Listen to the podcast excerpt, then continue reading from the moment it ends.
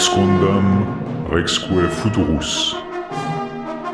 Épisode 37 Sir Gawain and the Green Knight.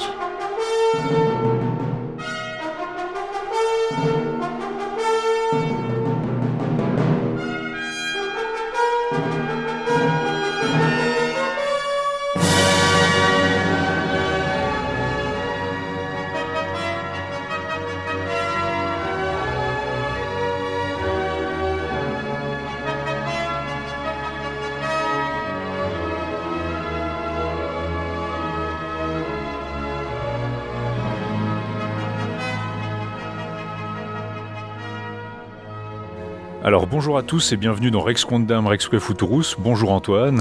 Bonjour Laïs. Et bonne année 2024 à tous, vous qui nous écoutez dans cette nouvelle année après un mois inhabituel. Vous avez pu avoir deux épisodes de Rex Quondam Rex Futurus dans le même mois.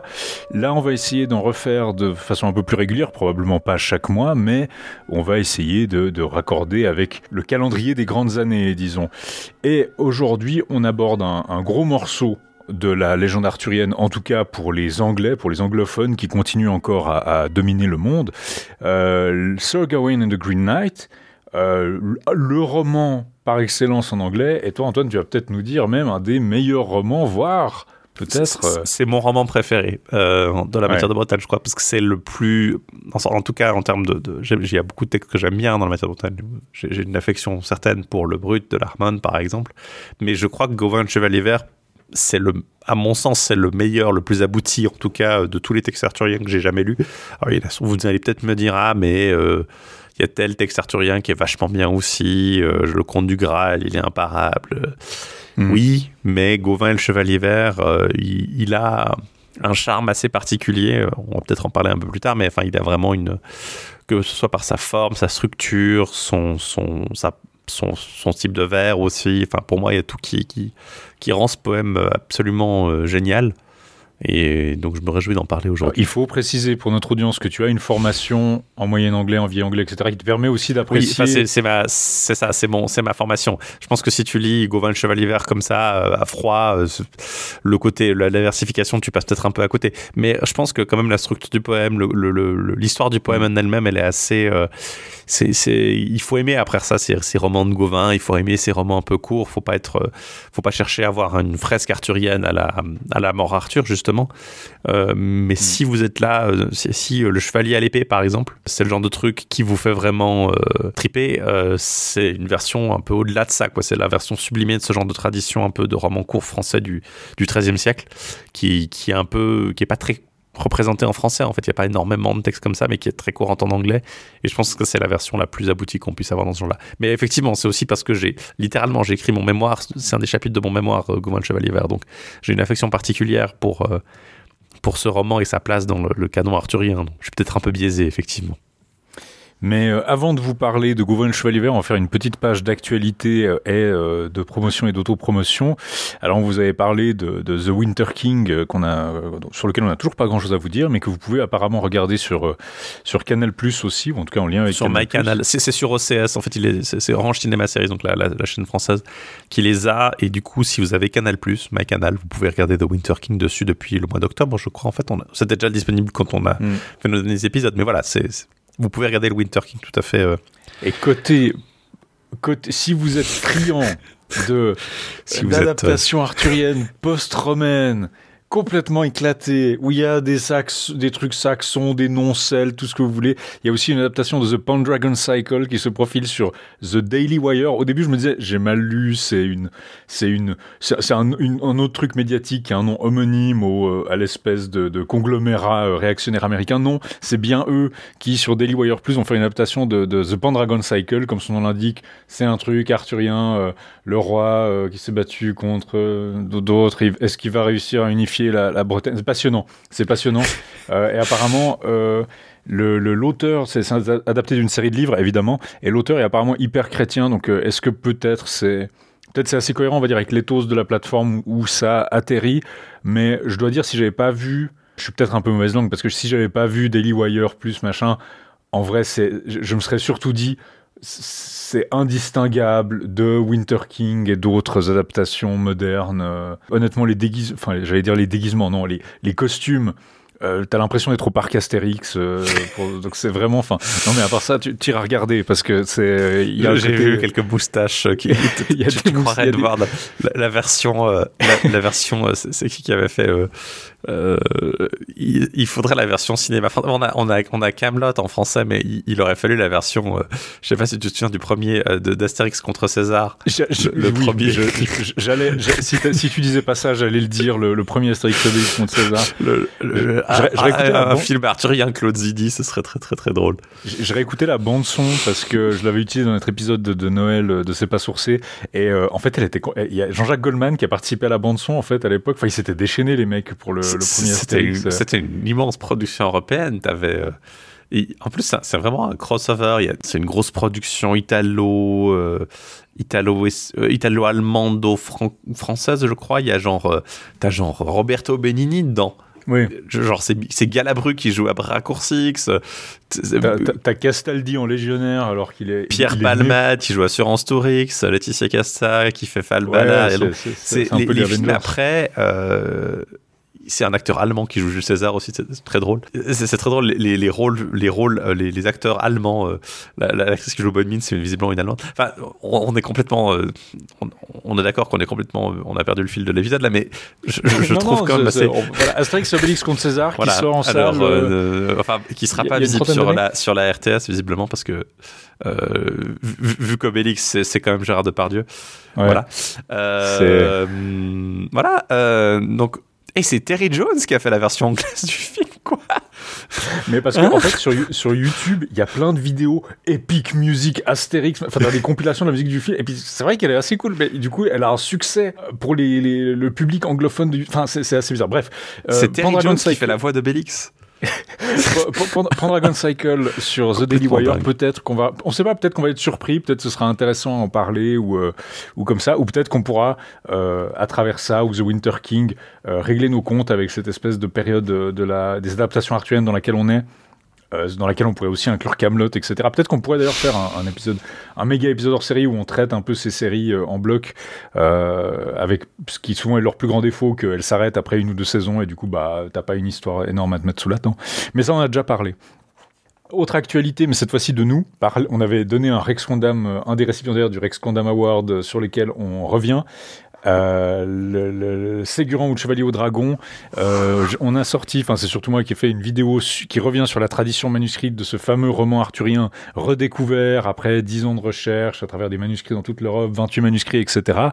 Et euh, j'y pose la question notamment, mais voilà, qu'est-ce qu'on savait avant, etc. Parce qu'évidemment, on présente ça comme une découverte, mais mais euh, on découvre rarement quelque chose à partir de rien. Il y a des études arthuriennes avant, c'est des textes qu'on a connus et abordés, et peut-être ce qui change et qui est plus difficile à présenter dans les médias, c'est qu'on a une théorie différente dessus. Et ça, c'est clair. C'est, Donc c'est aussi l'occasion un peu de, de venir un peu en profondeur, de revenir un peu sur l'édition, la traduction.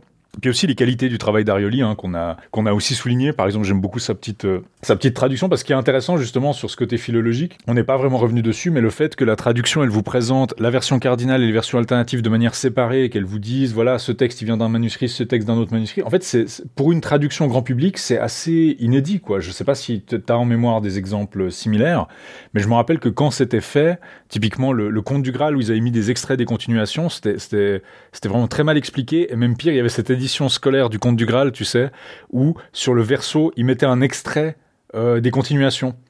Donc, Sur la voiture, mmh. c'était le Conte du Graal, et la citation au verso, c'était la scène de. Euh, c'est Mordrin, du coup, je suis plus sûr, mais de le roi Méhénier, en fait, mais c'est du coup, euh, troisième continuation, quoi. Ouais, il y, a ce côté parfois un peu. Bon, il y a certaines, certaines qui valent mieux que d'autres. Hein. Tu as, des traditions, parfois, des traditions manuscrites qui sont bien connues, qu'il qui, qui est important de présenter dans l'édition même grand public. Mais là, c'est vrai que c'est un, c'est un boulot efficace. Mm. Et, non, c'est ça quoi que, qui, est intéressant, c'est heureusement que, que la, la, campagne de promotion euh, servait, euh, en tout cas pour ce qui est de la traduction et du, du, bon de l'édition, hein, c'est pas ce qui est vraiment vendu, c'est surtout la traduction, je pense, qui est mise en avant. Mais au moins, ça servait effectivement à présenter un, travail de qualité sur le plan de la traduction, même si du point de vue, euh, voilà, de la, de la comment dire, de la de la révolutionnarité du.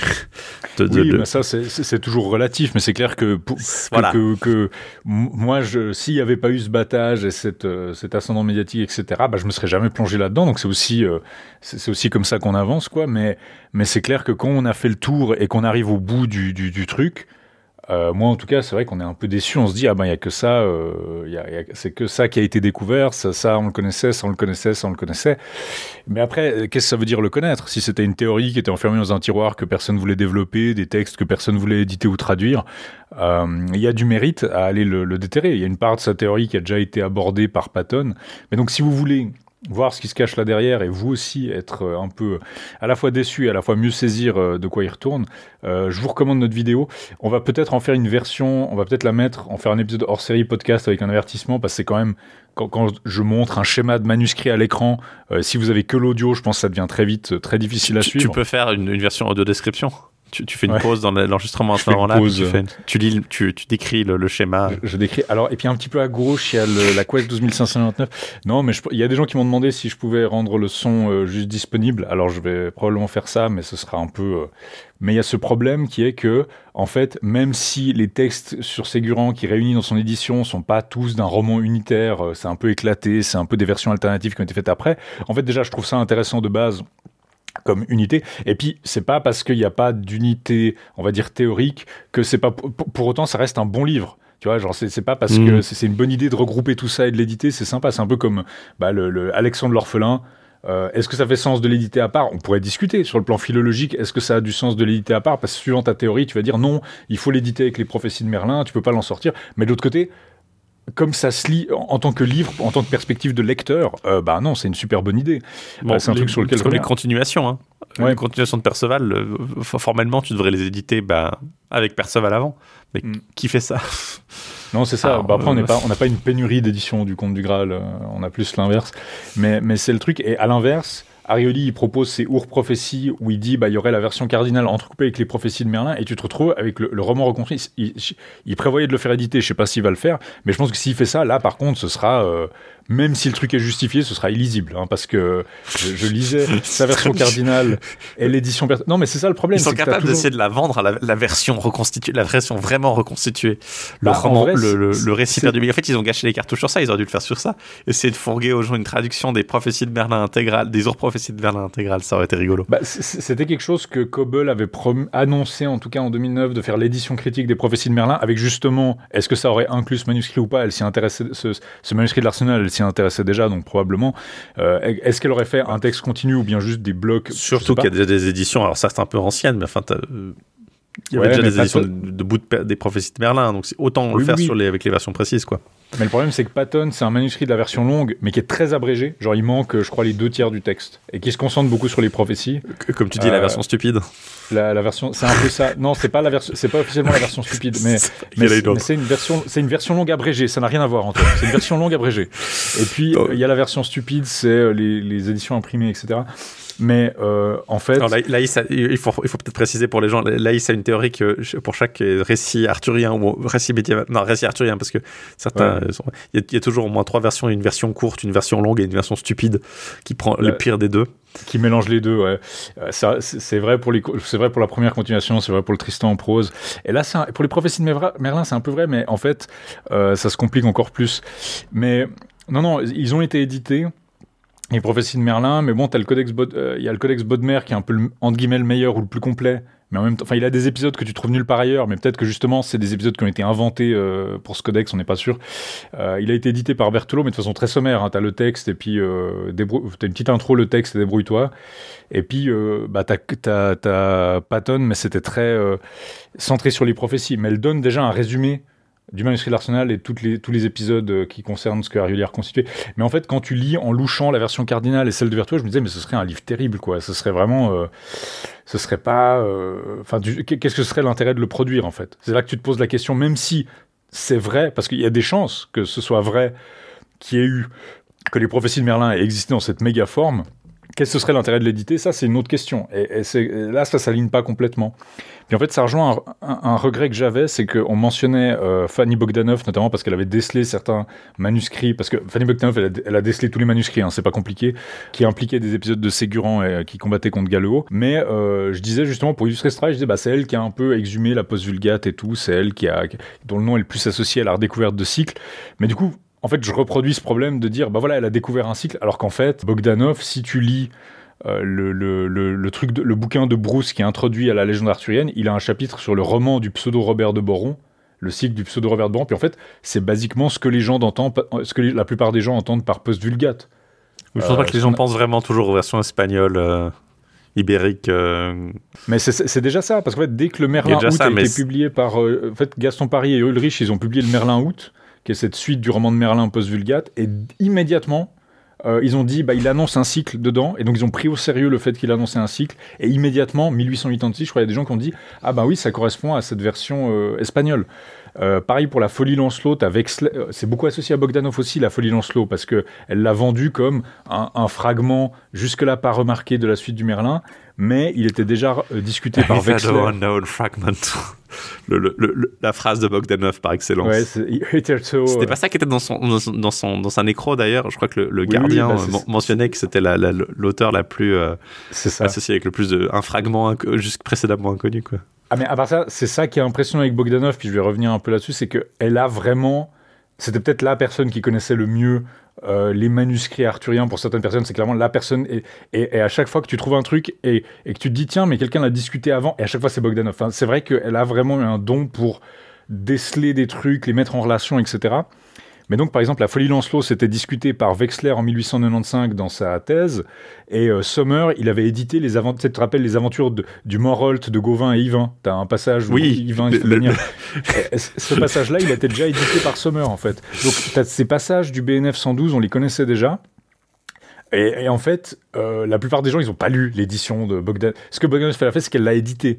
Mais en fait, c'est une édition qui a été très, euh, a été très critiquée, hein, parce que bah, forcément, elle prend un bout de 100 pages d'une version portugaise, puis après un bout français, puis après un bout du Tristan en prose. Il y a des gens qui ont dit, bon, c'est un patchwork, quoi.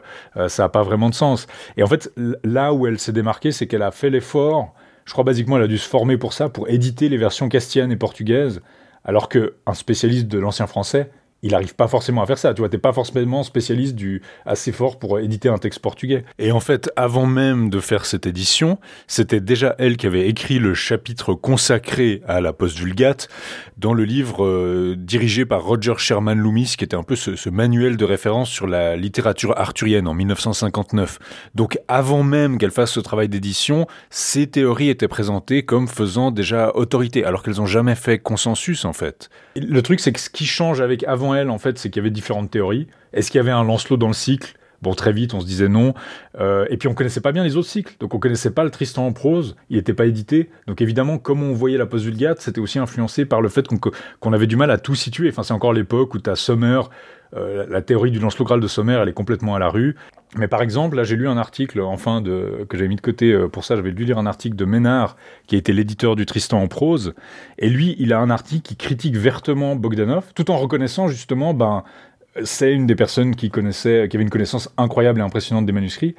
Et peut-être aussi, justement, euh, c'est pour ça qu'on lui a donné aussi ce trône un peu de grande découvreuse du, cycle post-vulgate, parce que bah, dans les faits, elle a une véritable autorité intellectuelle et une véritable maîtrise de cette matière. Et, il y a euh, aussi une différence entre le fait de, dire oui, il y a des liens plus ou moins faire, puis le, fait d'en faire une théorie unifiée, euh, vraiment euh, formelle, avec, où tu mets vraiment, où tu fais au-delà de mettre des, des, jetons sur des suggestions, là tu mets vraiment un all-in, quoi. Tu mets ta crédibilité académique au service d'une d'une théorie euh, de façon plus profonde que simplement suggérer des liens possibles. Moi je dirais voilà, Arioli c'est l'éditeur de Ségurant, Bogdanov c'est l'éditrice de la post-vulgate, ça c'est vrai. Mais euh, ce que euh, critique Ménard, et avec quoi je suis assez d'accord, c'est au-delà du côté patchwork, ça on peut en discuter. Moi je pense que de base, comme on disait avant, même si c'est pas fondé théoriquement, je pense que c'est des, des, une des versions de la légende que ça fait sens de regarder en série. Voilà, ça fait sens de les, de les, grouper pour les lire ainsi.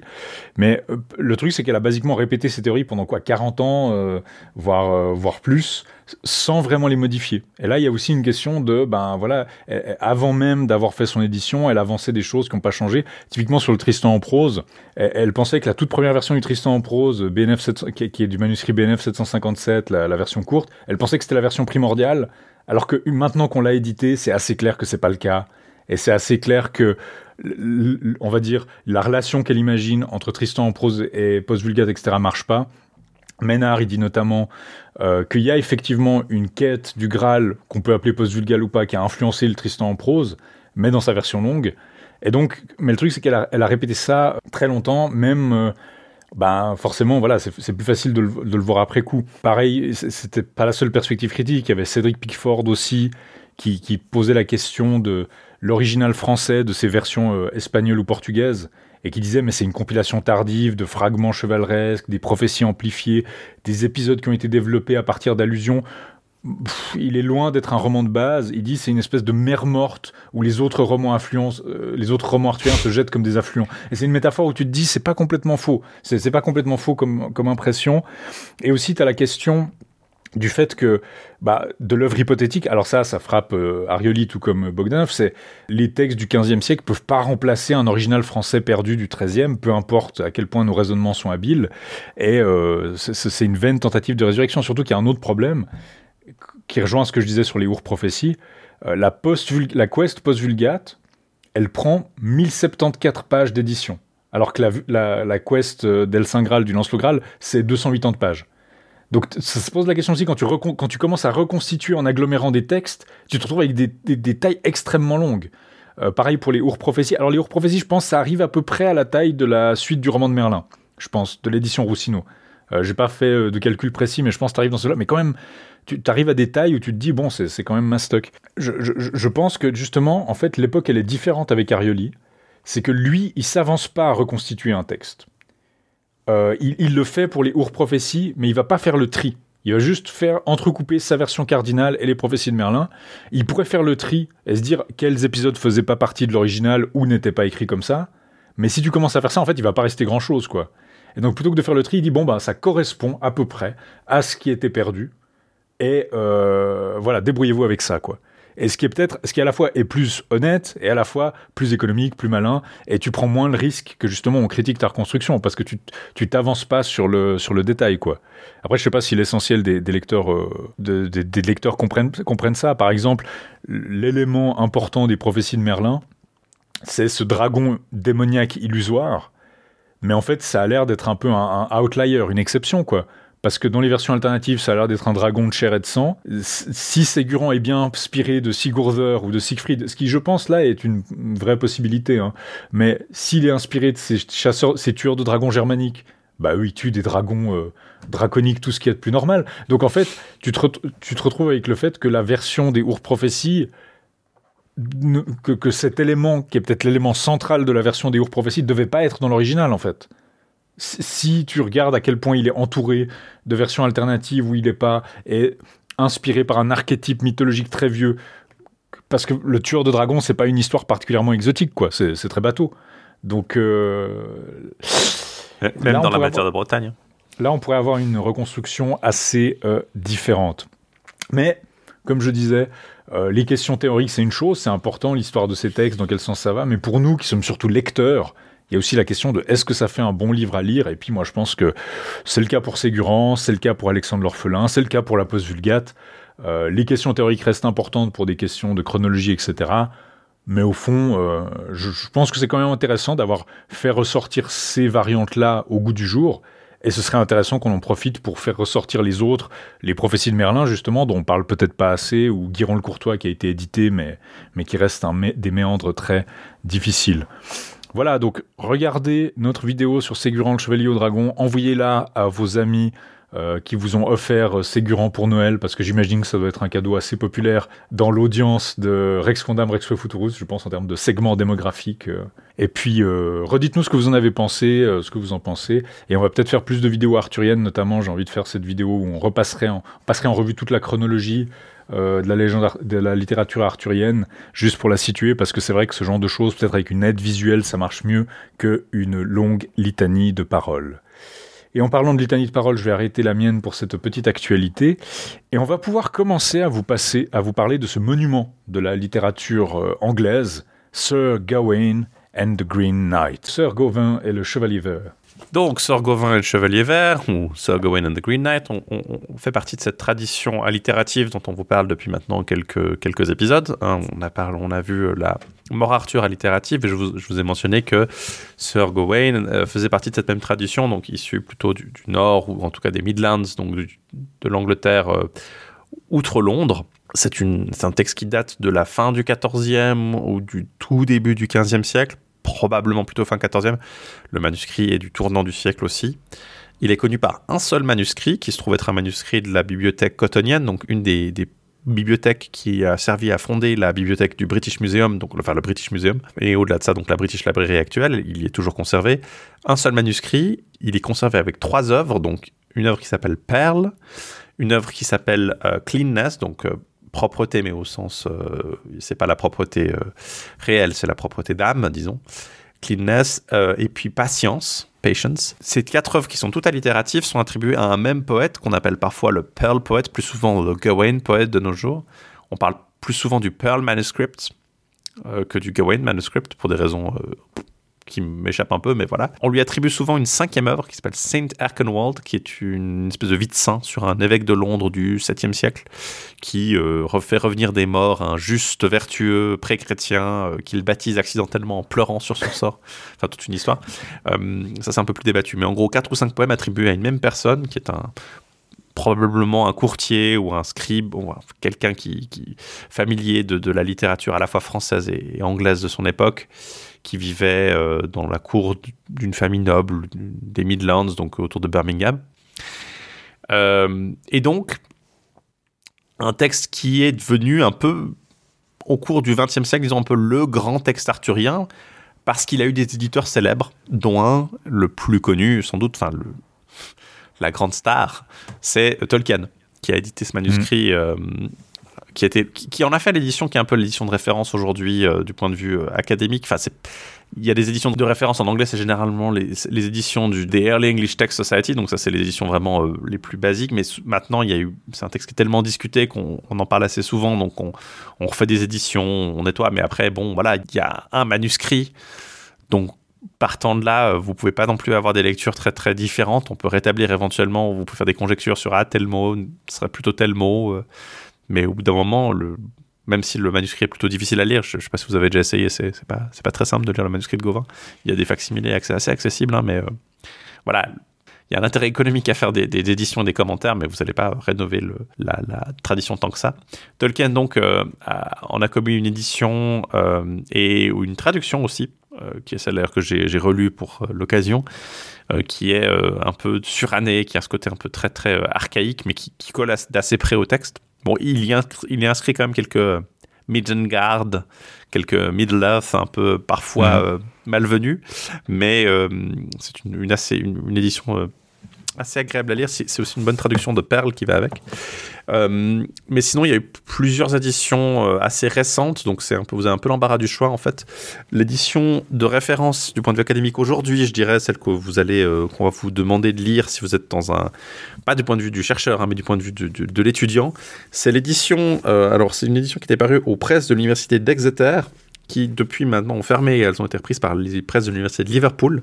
Donc moi j'ai deux éditions à la maison. J'en ai une que il se trouve que mon épouse, qui a aussi étudié ça, euh, a une copie de la cinquième édition publiée par Exeter, puis moi j'ai une, copie de la cinquième édition publiée par Liverpool, euh, qui vient avec une traduction en, prose, tout est en vers, euh, c'est très pratique, édité par Malcolm Andrew et Ronald Waldron, il y a un joli petit écusson de Gauvin dessus. Et le titre c'est The Poems of the Pearl Manuscript, parce qu'ils veulent pas se risquer à dire c'est tout le Gawain poète, ils disent on a juste un manuscrit, on a quatre poèmes, c'est sans doute le même auteur, mais on va pas dire c'est. Et voilà, donc il y a des gens qui sont un peu moins, un peu plus courageux que ça, ou en tout cas plus téméraires, comme par exemple Ad Putter, qui en a fait une édition que vous trouvez peut-être un peu plus accessible chez Penguin. Euh, Ad Putter avec euh, Myra Stokes, ils ont édité ça sous le titre The Works of the Gawain Poet, mais ils y mettent pas Saint World. C'est une édition qui est peut-être un poil plus accessible parce qu'elle n'utilise pas les yor, les tornes les lettres bizarres du moyen anglais. Un peu plus simple à lire. La traduction, il n'y a pas de traduction avec, mais euh, vous avez des notes assez, assez importantes qui vous permettent normalement de lire ça avec un certain âge. Bah, je, la connais un peu parce que j'ai fait un séminaire, enfin un séminaire, une retraite dans les Alpes avec Ad Putter justement. On a lu Gauvin le Chevalier Vert à la montagne euh, avec l'Uni. Euh, c'était très sympa. Ad Putter est très très gentil. Je vous recommande sa traduction, sa, son édition aussi pour ça. Et puis sinon, il y a une édition un peu plus, encore plus accessible, je trouve, chez Everyman, édité par J.J. Anderson.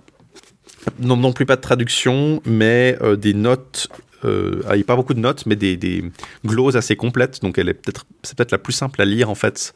En plus, elle est mm. légère. L'édition de Potter est très bien, mais c'est vraiment une édition un peu, un peu disons, para-académique. Vous voyez l'épaisseur. Vous entendez l'épaisseur. Les émendations textuelles, c'est un peu l'effet. Euh, j'ai fait une édition académique, mais publiée sur un éditeur grand public. Mm. L'édition Everyman, c'est peut-être la plus simple à lire si vous voulez vraiment le texte original. Je crois que toi, tu as lu une édition bilingue. Oui, alors là, c'est alors pour les gens qui voudraient lire un langage moderne, j'ai lu euh, l'édition, enfin la traduction de Larry Benson, euh, traduction de Lady Benson avec l'édition euh, d'Onogu. Euh, donc c'est en vis-à-vis le, le, moyen anglais avec quand même les lettres bizarres, etc. Et puis le, la traduction anglaise qui essaie de garder le rythme de l'original et qui souvent y arrive parce que c'est vrai que la plupart de ces phrases ça peut d'ailleurs ça peut d'ailleurs être un des problèmes justement de la traduction c'est qu'il y a certains mots qui ont un analogue tellement évident en anglais moderne que tu as envie de l'utiliser, mais il restitue pas du tout la, la gravité ou le, le mhm. on va dire le, la, la, dimension qu'il avait à l'époque. Et puis des fois, au contraire, le, ou au contraire, le, terme, euh, il utilise le terme bronco pour parler des chevaux parfois. Et puis tu te dis bon, est-ce qu'on est dans un est-ce qu'on est, est, dans un mauvais western? Mais ça, mais ça correspond assez bien euh, au terme utilisé à l'époque. Toujours le, problème en fait de, de, Tolkien aussi qui est très archaïsant. Euh, d'ailleurs, mm. l'édition de Tolkien, si euh, une raison pour laquelle elle est moins assignée, c'est aussi parce qu'il a édité que Gawain, Chevalier Vert. Il n'a pas édité les autres en fait. C'est pour mm. ça que généralement, si on vous fait un séminaire sur ça, vous n'allez pas lire que Gawain, Chevalier Vert. Vous allez aussi lire au moins Perle, qui est assez significatif. Et du coup, c'est pour ça que les éditions académiques de nos jours ont tendance à pas éditer que Gawain. Vous pouvez pas avoir que votre roman arthurien. Il faut aussi manger vos légumes donc vous aurez peur. Oui, Perle, Perle c'est une. Euh, alors, c'est tous des poèmes un peu. C'est beaucoup plus ésotérique. Perle, c'est vraiment une mm. vision de rêve qui est un, thème ultra courant de la littérature moyenne anglaise. C'est un type qui a perdu une perle et qui se lamente et qui est devant la Jérusalem céleste et qui pleure. On a. Bon, alors, je vais pas vous le résumer, mais en gros. voilà, c'est là. Il a perdu sa. Certains pensent qu'il a perdu sa fille, en fait. Enfin, tout un. Mm. Mais ça reste intéressant parce que c'est tout lié. Hein, les poèmes. Gauvin Chevalier Vert, ce qui est intéressant, c'est que c'est un récit arthurien qui peut tout à fait être lu pour lui-même, mais il se lit très bien autour des, des autres romans qui sont très intéressés par la question de la vertu, les, les perles, euh, cleanness, patience. Bah, vous voyez, il y, a des, mm. il y a des notions de pureté, de, de propreté intellectuelle de, et d'âme et de, de, patience, de vertu. tu, peux faire de la psychanalyse aussi, donc ça, se marie bien dans cette veine-là aussi, comme on va le voir. Sinon, du côté des traductions, il y a euh, Richard, euh, pardon, pas Richard Armitage, ça c'est l'acteur de, de du Hobbit, Simon Armitage, le poète de Leeds, je crois qu'il vient de Leeds. Encore lui qui avait commis, on avait parlé la dernière fois, une traduction hmm. de, euh, de la mort Arthur allitérative. Et bien évidemment, avant de faire la mort Arthur allitérative, j'ai même trouvé l'édition dans, la même, euh, dans le même format. Alors, c'est pas la même hmm. couverture, je, suis un peu déçu, mais elle est, elle est, elle est rugueuse, enfin, elle est mate, alors que l'autre était pelliculée, lisse mais c'est l'équivalent exact de la version euh, de, l'édition que j'avais de La mort Arthur allitérative. Donc il a fait une traduction qui, elle, pour le coup, est aussi assez proche du ton même en n'employant pas les mots archaïques. Pardon, mm. Parfois, vous avez un peu cette distance un peu bizarre, voilà, mais euh, qui marche assez bien. Euh, une traduction assez simple à lire, assez accessible. Bon, vous n'allez peut-être pas trouver cette édition-là, mais euh, qui est jolie avec le Gauvin sur la couverture. Mais vous allez la trouver assez facilement. il y a aussi une édition Norton, donc je peux pas vous garantir la, qualité. Je crois que je dois l'avoir dans mon anthologie Norton, mais je l'ai pas regardé depuis un moment. Il y a une édition Norton disponible à part, mais là, de nouveau, que Gauvin Chevalier Vert, avec une traduction en prose dedans aussi. Euh, mais c'est une œuvre qui, je trouve intéressante de lire vraiment une traduction en vers, en fait, parce que. Hmm. Ou alors, lisez l'édition originale avec de la prose à côté, mais lire une traduction purement en prose euh, isolément, c'est pas très intéressant parce qu'une partie de ce qui fait le, le, le récit, c'est ce rythme assez propulsif. Hmm. amené par le, la structure en fait du poème, contrairement au poème allitératif euh, donc en vie anglais, mais un peu plus comme le, le la mandature allitérative, c'est une structure en strophe alors pas strophique ironiquement, mais enfin, vous avez des, des espèces de, de, de, longues strophes qui euh, qui finissent par une espèce qui de finissent par une espèce, ce qu'on appelle ouais, un, the bob and wheel en fait. Il y a, il y a une ligne plus courte qui fait vraiment deux syllabes et après vous avez une espèce de quatrain qui est vraiment un envoi qui relance la machine. C'est ça, quatre, petits, quatre petits vers qui vont vraiment euh, être sentencieux et qui vont euh, boucler cette partie, enchaîner sur la suite. Ouais, c'est ça qui, en fait, qui, typiquement, bah, la, fameuse scène du, de, je, vous la lirai quand on y arrive parce que je pense que c'est une, très bonne idée comme ça, mais la fameuse révélation qui est un chevalier qui arrive et qui est tout vert, en fait, on décrit tout le, personnage fantastique qui arrive et on nous dit qu'il est vert vraiment à la fin, dans cette espèce d'envoi. Et ça a un côté un peu révélation comme ça, entraînant, qui amène à la suite. Donc c'est vraiment une, structure, c'est vraiment une structure, euh, structure allitérative très recherchée. Sinon, comme on, comme on l'a dit, hein, c'est vraiment la, même, le même concept dont on vous parlait, donc des, des vers assez longs. Euh, des mots pour le coup très effectivement très français, un, vocable, un vocabulaire extrêmement euh, recherché parce qu'il faut bien quand tu fais une, de la poésie allitérative. Grand merci. C'est pas du tout. Euh, il faut vraiment avoir plein de mots à disposition. Pas hésiter mm. à changer des syllabes ou des mots comme ça. Typiquement, Gauvin devient souvent Wawain mm. Pour coller. Et tu utilises beaucoup de mots, bah, évidemment, gomet qui veut dire homme. Euh, s'emploie beaucoup plus que dans le langage naturel. En moyen anglais, tu t'y attendrais parce que bah, ça rime avec Grenet. Enfin, ça rime, ça allitère avec Grenet et avec Gawain. Donc, bah, de Grenet et Gome. Et tu as aussi euh, la, proximité avec je, qui est un thème assez euh, récurrent du, du, poème. Oui, dans les traductions, après, si là on a dit c'est les traductions qu'on conseille un peu pour avoir l'expérience complète. Il y a quelques traductions que vous pouvez trouver en ligne, donc justement une de 1999 dans la Middle English Series de Cambridge, Ontario, euh, traduite par euh, Nilsson, qui elle est en prose. Alors euh, vous la trouvez en PDF en ligne, donc si vous voulez jeter un œil sans rien, mais comme on dit, vous avez toute la poésie qui se retrouve tapée au marteau dans les grands rectangles de texte de la prose. Il y a la traduction Weston aussi, mais là qui est peut-être plus un intérêt archéologique. Euh, Jesse Weston qui a fait une traduction en vers qui est très euh, précieuse, euh, presque, on va dire quoi, victorienne. Enfin, c'est, vous savez, ces vieilles traductions. Je crois que c'est la première traduction de, de Chevalier en 1900, hein, pour vous dire. 1898, je crois, sauf erreur. Ah oui, non, tu es effectivement. Mais qui rime du coup, donc du coup, comme tu dois trouver la rime, mais elle garde, c'est, elle garde c'est le rythme de ses envois, elle garde le rythme. Je sais pas si elle garde le rythme, je crois qu'elle garde le nombre de syllabes aussi euh, de l'original, ce qui sert pas à grand chose, mais, mais, mais du coup, euh, on essaie de le faire entrer dans le moule et en même temps d'avoir des rimes qui sont quand même parfois euh, on va dire très scolaire et qui euh, qui elle apporte pas grand chose. Et puis sinon j'ai trouvé aussi, alors ça je crois que c'est un peu plus, euh, je crois qu'on n'est pas censé le trouver en ligne, mais je l'ai trouvé en ligne des photocopies de l'édition, de la traduction de Brian Stone de 1972 qui est une révision de sa version de 1959. Ça aussi vous la trouvez en ligne. Alors ça je crois que vous devez pas, donc n'allez pas n'allez pas la voir, mais du coup c'est une traduction une traduction en plus qui est assez sympa. J'ai trouvé, euh, j'ai jeté un peu un œil. Voilà, donc bon, on vous a fait un catalogue de, de traductions. Est-ce qu'on peut le lire en, ça, je sais pas, est-ce qu'on peut le lire en français? Alors, il y a une édition euh, française dans 46 avec enfin une édition, une édition du texte par un français euh, avec euh, une traduction hmm. par un monsieur Émile Ponce dans la à la bibliothèque de philologie germanique à Paris en 46 chez Aubier.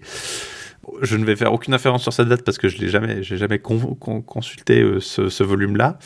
Il a été traduit, je crois, deux reprises en français. Apparaît ça euh, donc une euh, publiée chez 1018, évidemment, euh, dans la bibliothèque médiévale de 1018, toujours dans les bons coups. Oui, c'est juste. Par Juliette Dor. Je sais plus si elle était abrégée ou pas, mais on l'avait, on l'avait mentionné tantôt. et puis, je crois qu'il y a eu une traduction dans un espèce de petit éditeur français qui s'appelle Le Point d'eau. Ouais. dans les années 90 aussi, mais alors là, vraiment une, par une madame euh, Alma Laure Gaucher. Et là, on est vraiment dans de l'édition, de la petite édition euh, presque fascicule, je crois, j'ai l'impression. Je sais pas si c'est. Euh, Sur les sites de vente en ligne, ça coûte 100 balles sans le. Je, je sais pas du tout. Sans la poste. Qui je ne sais pas dans quel contexte ça a été fait? Ah ouais, alors là, vous ne pouvez. Mais voilà. Vous pouvez pas voir la couverture, mais ça ressemble à un, ça ressemble à un fanzine renéotypé en fait. C'est noir sur rose et on dirait, on, dirait un, de ces magazines faits à la photocopieuse, tu sais, le magazine de l'OMS ou euh, de, la maison de quartier euh, dans les années 90. Je, suspecte assez fortement qu'il y a euh, un, fond ésotérique dans cette édition-là. Euh, Govan Chevalier s'y prête extrêmement En plus, mais, alors là, euh, vous, aurez, vous, aurez compris que c'est l'édition de référence euh, qu'il faut vous procurer. Quoi. Sinon, ouais, effectivement, c'est un, roman qui a été vraiment sous-édité en anglais. Hein. Il n'y a pas en à français, dire. Tu veux dire. Pardon, en français, oui, alors sous-édité en anglais, non. alors, au contraire, même... en anglais, et puis il y a un aspect un peu, on va peut-être pas dire patriotisme littéraire, mais clairement, bah, il, a il, a un trône dans la littérature anglaise que les Français s'en fichent un peu. C'est un peu. On, vous a dit, il n'y a pas beaucoup de textes anglais inédits, mais c'en est un. Euh, c'est vraiment mm. un, texte où vous n'avez pas d'analogue. Il y a des analogues après, en anglais. On a une adaptation en balade dont on vous reparlera peut-être.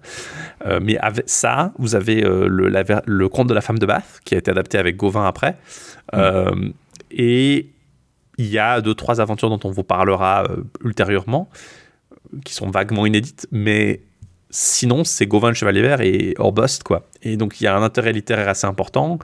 Euh, c'est un poème qui s'inscrit en plus dans une tradition littéraire euh, un peu unique, le, Alliterative Revival dont on vous parlait déjà.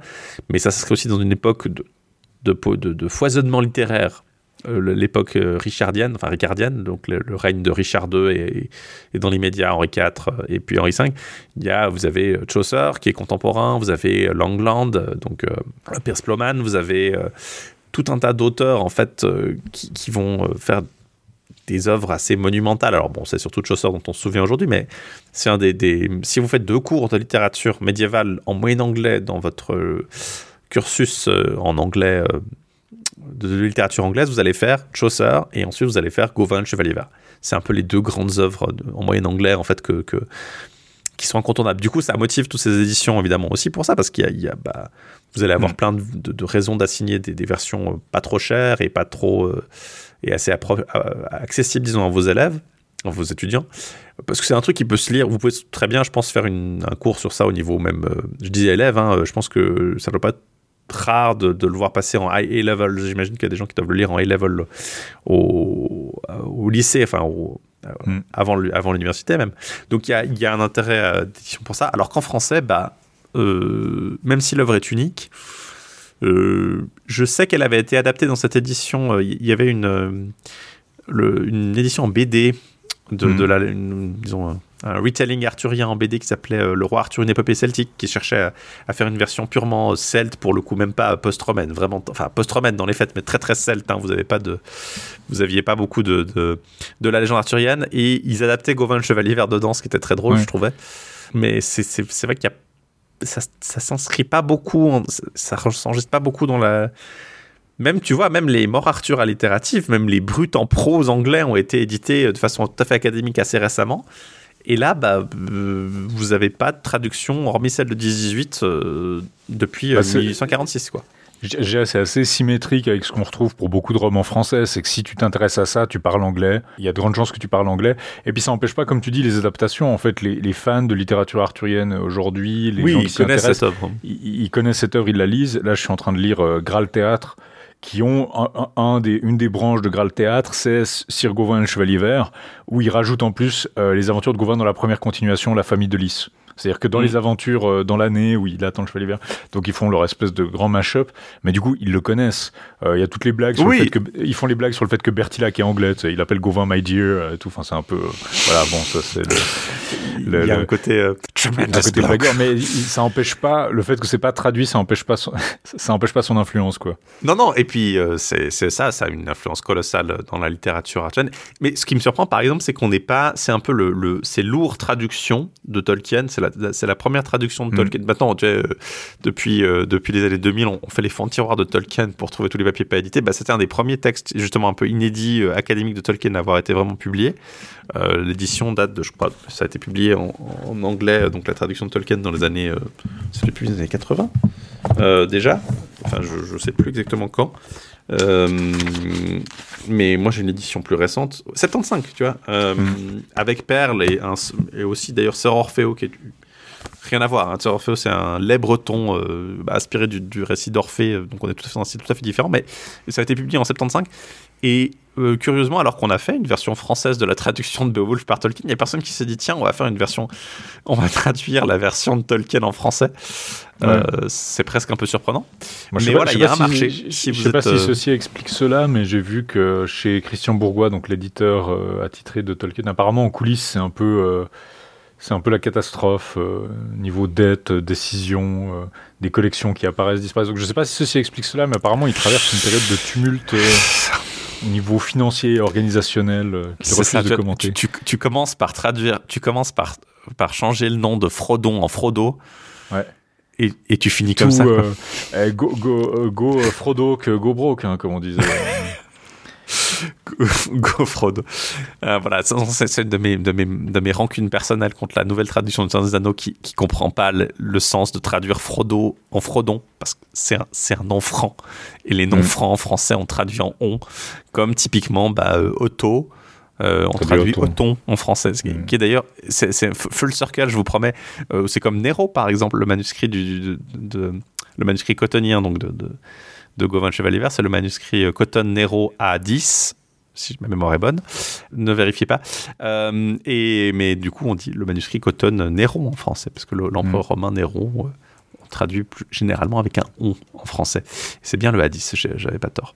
Oui, parce que les manuscrits de Robert Cotton étaient gardés dans des, dans des bibliothèques où il y avait chaque fois un buste d'un empereur romain. Enfin, il y avait les 12 Césars plus Cléopâtre, la garde devant la bibliothèque. Donc, était au-dessus. Euh, donc, mm. c'est comme c'est facile comme pour ranger. Tu dis, ah voilà, mon Cotton Néron A10, donc c'est dans la bibliothèque où il y a le buste de Néron dessus. C'est l'étagère A, donc la première en haut, et c'est le dixième volume depuis la gauche. C'est tout simple. Euh, alors, on les a plus. Il y a eu des incendies, il y a eu des tas de trucs qui sont arrivés à ces manuscrits-là, mais euh, ça reste euh, une collection de manuscrits qui était la, plus importante collection de manuscrits médiévaux anglais euh, à son époque. Après la dissolution des monastères, en fait, il a beaucoup racheté Robert Cotton de, ces manuscrits-là. Et par exemple, dedans, vous avez le manuscrit de Beowulf, bah, les deux manuscrits de la Ramon sont dedans, le manuscrit de Sir Chevalier Vert, l'évangélaire de Lindisfarne, la plupart des versions qu'on connaît aujourd'hui de la chronique anglo-saxonne. Vous avez tout un tas de, manuscrits importants et Gauvin Chevalier en fait partie. Donc voilà, donc euh, pour revenir à nos moutons, effectivement en français un peu difficile, donc euh, euh, bah voilà, soit vous arrivez à mettre la main sur la version de, de 10-18 euh, par Juliette d'Or plus ou moins légalement. Bon, vous devez la trouver en bibliothèque, j'imagine, mais il faut s'accrocher parce que je crois même pas qu'elle est disponible à, Genève. J'ai regardé dans les bibliothèques universitaires. Rien du tout, il faut la faire venir de Zurich. Donc euh, voilà, il y a des. Je crois que vous devriez pouvoir la trouver de façon plus ou moins légale sur. Sur, dans les endroits interlopes du, de l'internet, mais tu penses voilà, donc autrement. Quelqu'un aura euh, fait, l'effort. Euh, lettres gothiques, classique Garnier, on, lance l'édition Signal. Le, challenge. sinon, vous me demandez à moi, mais j'ai pas le temps de le faire et puis je suis pas un expert, donc euh, je, ne vais pas vous infliger ma version maison, donc je. C'est bon, on fait une, on fait une version. Préfère, on fait une version d'IPEL. Euh, on, met la on met mais on met pas, on met pas, euh, ouais, on demande à l'intelligence artificielle, oh, quelle horreur ça va être quand on va avoir les premières éditions, les premières traductions de, romans arthuriens. Euh, honnêtement, combien de temps, en, vrai challenge, combien de temps avant que quelqu'un remarque qu'il y a un problème Ça peut être. Notre intelligence artificielle a inventé un chevalier inédit de la table ronde. Ah, un chevalier inédit, encore un de plus. il s'appelle, il s'appelle Mador de la Porte. Ah, ah, non, zut. Ah non, il, existait déjà, lui. En fait, c'est ça, il y, a, trop de chevaliers, ils arrivent, elle n'arrivera pas. oui, c'est un peu ça le problème en fait, de Ségurant. En fait, c'est que... le, ah non, il existe c'est un peu le problème du marketing de Ségurant pour revenir à ça. D'ailleurs, j'y repensais en lisant justement Gohan Chevalier, parce qu'à un moment, il fait une liste de quelques chevaliers. Puis en fait, le truc, c'est que les gens disent Ah, un chevalier perdu à la table ronde. On se dit Oui, mais enfin bon, les chevaliers de la table ronde que, que tu oublies qu'ils existent, il y en a déjà pas mal comme ça. Ouais. Euh, qui se souvient bah, de, je sais pas, d'Odinel le Sauvage? Ah ben moi je, je l'oublie jamais, Devinel le sauvage, Girflet fils de dos. Euh... Mador de la porte, euh, Lucan le, bouteillé, on s'en souvient parce qu'il a une mort rigolote, mais autrement... Euh, hein? Lucan le bouteillé. Il a dans certaines versions une, mort rigolote parce qu'il se fait étrangler par Arthur, mais. Mador de la Porte, il y a une aventure dans, dans les prophéties de Merlin Ségurant, il y a une aventure inédite de Mador de la Porte d'ailleurs, donc euh, on peut éditer le, roman perdu. le roman perdu de Mador de la Porte.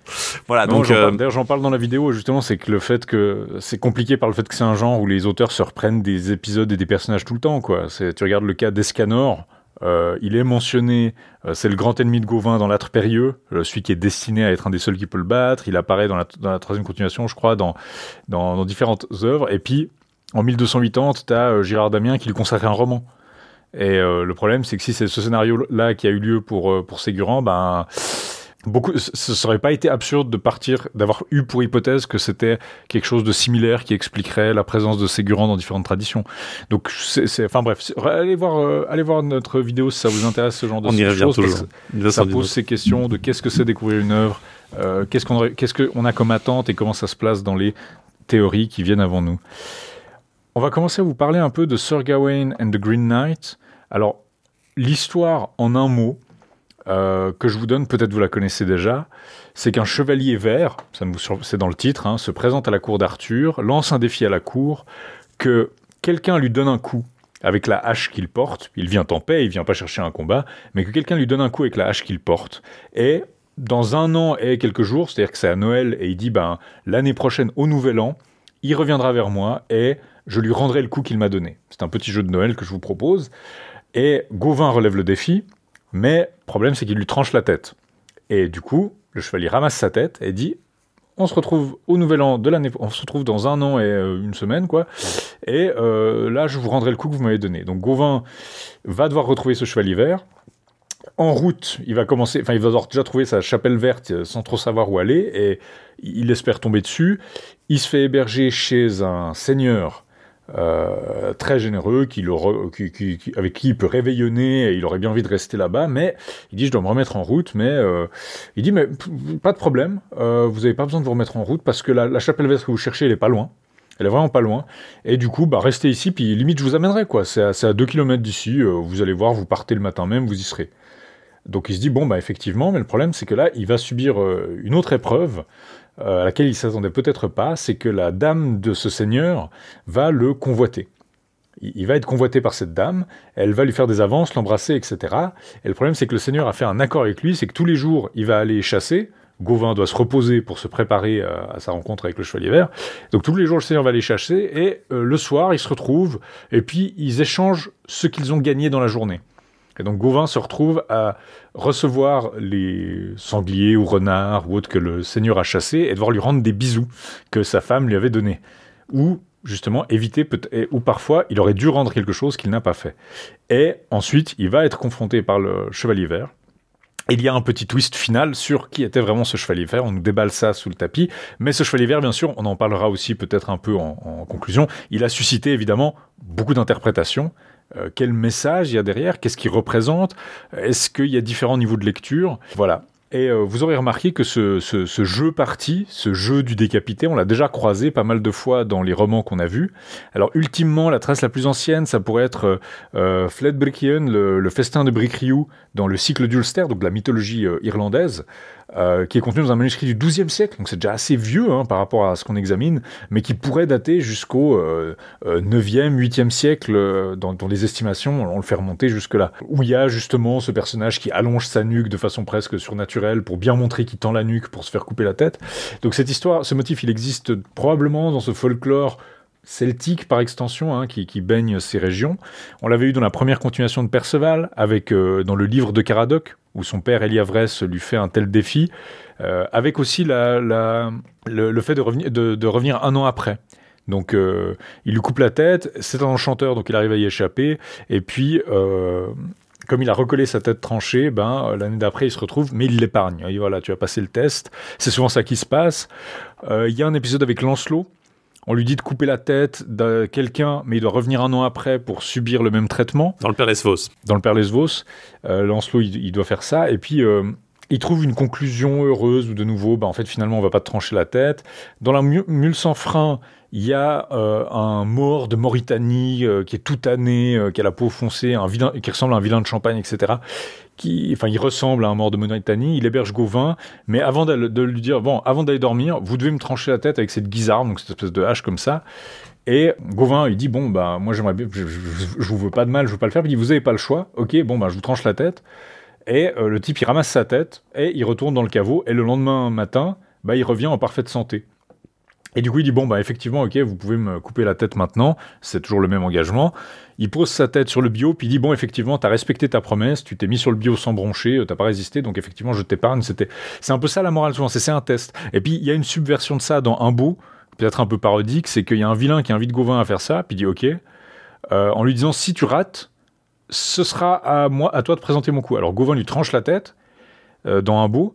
Et puis le vilain euh, décapité va essayer de récupérer sa tête, mais Gauvin l'attrape à bras le corps, le tient et l'empêche de récupérer sa tête, et ça rompt l'enchantement, et apparemment il meurt définitivement. Il avait un temps imparti pour récupérer sa tête, il l'a pas fait, euh, il est mort.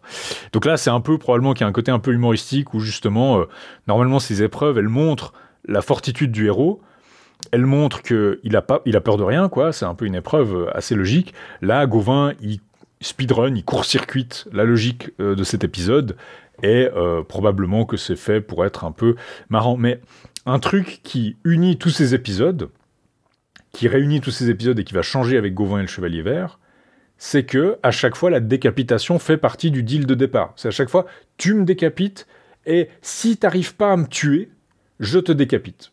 C'est à chaque fois c'est ça le deal. C'est souvent dit si tu n'arrives pas à me décapiter ou à me tuer, eh ben, je, riposterai. Donc la décapitation, elle fait partie du deal, et souvent on dit même, vous n'avez pas le choix. C'est une épreuve qui est imposée, vous pouvez pas faire autre chose en fait. Euh, c'est dit explicitement dans la mule sans frein, euh, c'est dit explicitement dans un bon, on dit, tu n'as pas le choix, tu dois faire ça. Sœur Gauvin le Chevalier Vert, c'est très différent, parce que le Chevalier Vert, il dit pas, tu dois me décapiter, il dit, tu dois me donner un coup, et moi je te rendrai un coup. Mais en fait, il pourrait donner un coup beaucoup plus faible. Il pourrait donner un coup qui n'est pas mortel. Il pourrait lui faire une égratignure. Mais en fait, euh, ça, c'est un truc, c'est un truc contre lequel Arthur, justement, on va, on va y revenir, mais Arthur lui dit explicitement de pas le faire. Arthur, non, Arthur lui dit explicitement de le décapiter. Arthur lui dit, mm. attention, cousin, euh, si tu lui fais bien prendre sa leçon, t'auras rien à craindre du coup qu'il te donnera l'an prochain. Typiquement, si tu le, et du coup, c'est pour ça qu'on s'en doute que Gauvin le décapite. c'est abordé dans la logique du texte. Qu'est-ce que Gauvin, euh, que Gauvin espère justement éviter une suite. Mais du coup, il se met dans la mouise parce que c'est lui qui a augmenté les enjeux alors qu'il aurait pu bon, je te fais une petite entaille à l'épaule, ou je, je, je, je, même, je sais pas, je te coupe le bras, le problème serait pas tout à fait le même.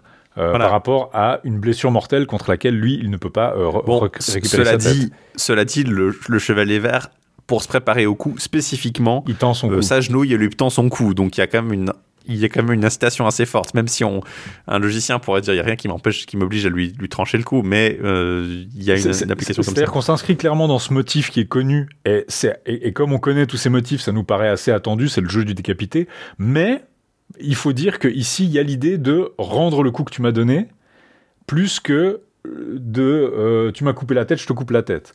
Pour être exact, c'est pas nécessairement le coup que tu m'as donné, c'est de dire tu me fais un coup, et tu prends mon coup. Mais il n'y a pas besoin qu'il y ait une équivalence. Hein. C'est vrai que c'est pas. Euh, c'est pas imposé l'équivalence. Et c'est pour ça que Gauvin lui dit, euh, que Arthur dit à Gauvin bon, certes, tu pourrais lui donner un petit coup, mais rien n'empêcherait après le chevalier de te décapiter. Tout ce qu'il qui doit, euh, tout ce que tu dois faire, c'est lui porter un coup et il t'en donne un. Mais il n'y a aucune obligation que toi, tu, si tu lui fais un coup léger, il, il, pourrait aussi très bien te décapiter derrière. Donc c'est pour ça que Gauvin a fait le choix, certes, un peu dangereux, mais aussi logique, parce que s'il décapite le chevalier, bah, il a aucun risque. Il est, évoqué par, euh, il est évoqué par, euh, par Arthur, mais aussi par le chevalier, le chevalier vert lui-même évoque en fait cette éventualité euh, ouvertement. Donc on, va le voir. Mais du coup, on va, on va vous faire un petit résumé. Il y a quatre parties, quatre, c'est quoi, flit Oui, on parle de fit, c'est essentiellement, exactement. Quatre fit, le, on, alors certaines versions numérotent plutôt les, la plupart des versions éditées numérotent les lignes, la version de Tolkien numérote les, les, les strophes. Euh, mais généralement on numérote les, lignes. Euh, les fits sont pas de longueur égale. Euh, les longues, les, la deuxième et la troisième fit sont plus longues. mais elles correspondent en fait à la structure du poème. C'est-à-dire que la fit 1, bah, ça se passe chez Arthur. La fit 2, on est à l'aventure hmm, dans la nature. La fit 3, on est dans le château de Bertilac, donc le seigneur qui va recevoir le, le Gauvin. Et de nouveau, la fit 4, on est de nouveau dans la nature à l'aventure. Et c'est presque, théâtral. On a l'impression d'avoir des actes où on a un On a des actes avec des alternances, tout à fait. De, de... C'est pas tout à fait le même truc parce que le, la FIT 2 se termine avec le lancement du jeu en fait hmm. dans le château, mais le principe est le même, c'est-à-dire que la FIT 2 est un peu celle qui, qui fait pas qui est hors du truc parce qu'il n'y a pas vraiment de jeu dans la FIT 2, il y a toujours un jeu dans les, trois autres. Mais mhm. sinon, la structure symétrique du truc, c'est que le, jeu de, la décapitation se passe dans les FIT 1 et 4, et que dans les FIT 2 et 3, on a un passage dans la nature, de la chasse, enfin, on pourrait mhm. voir ça comme ça.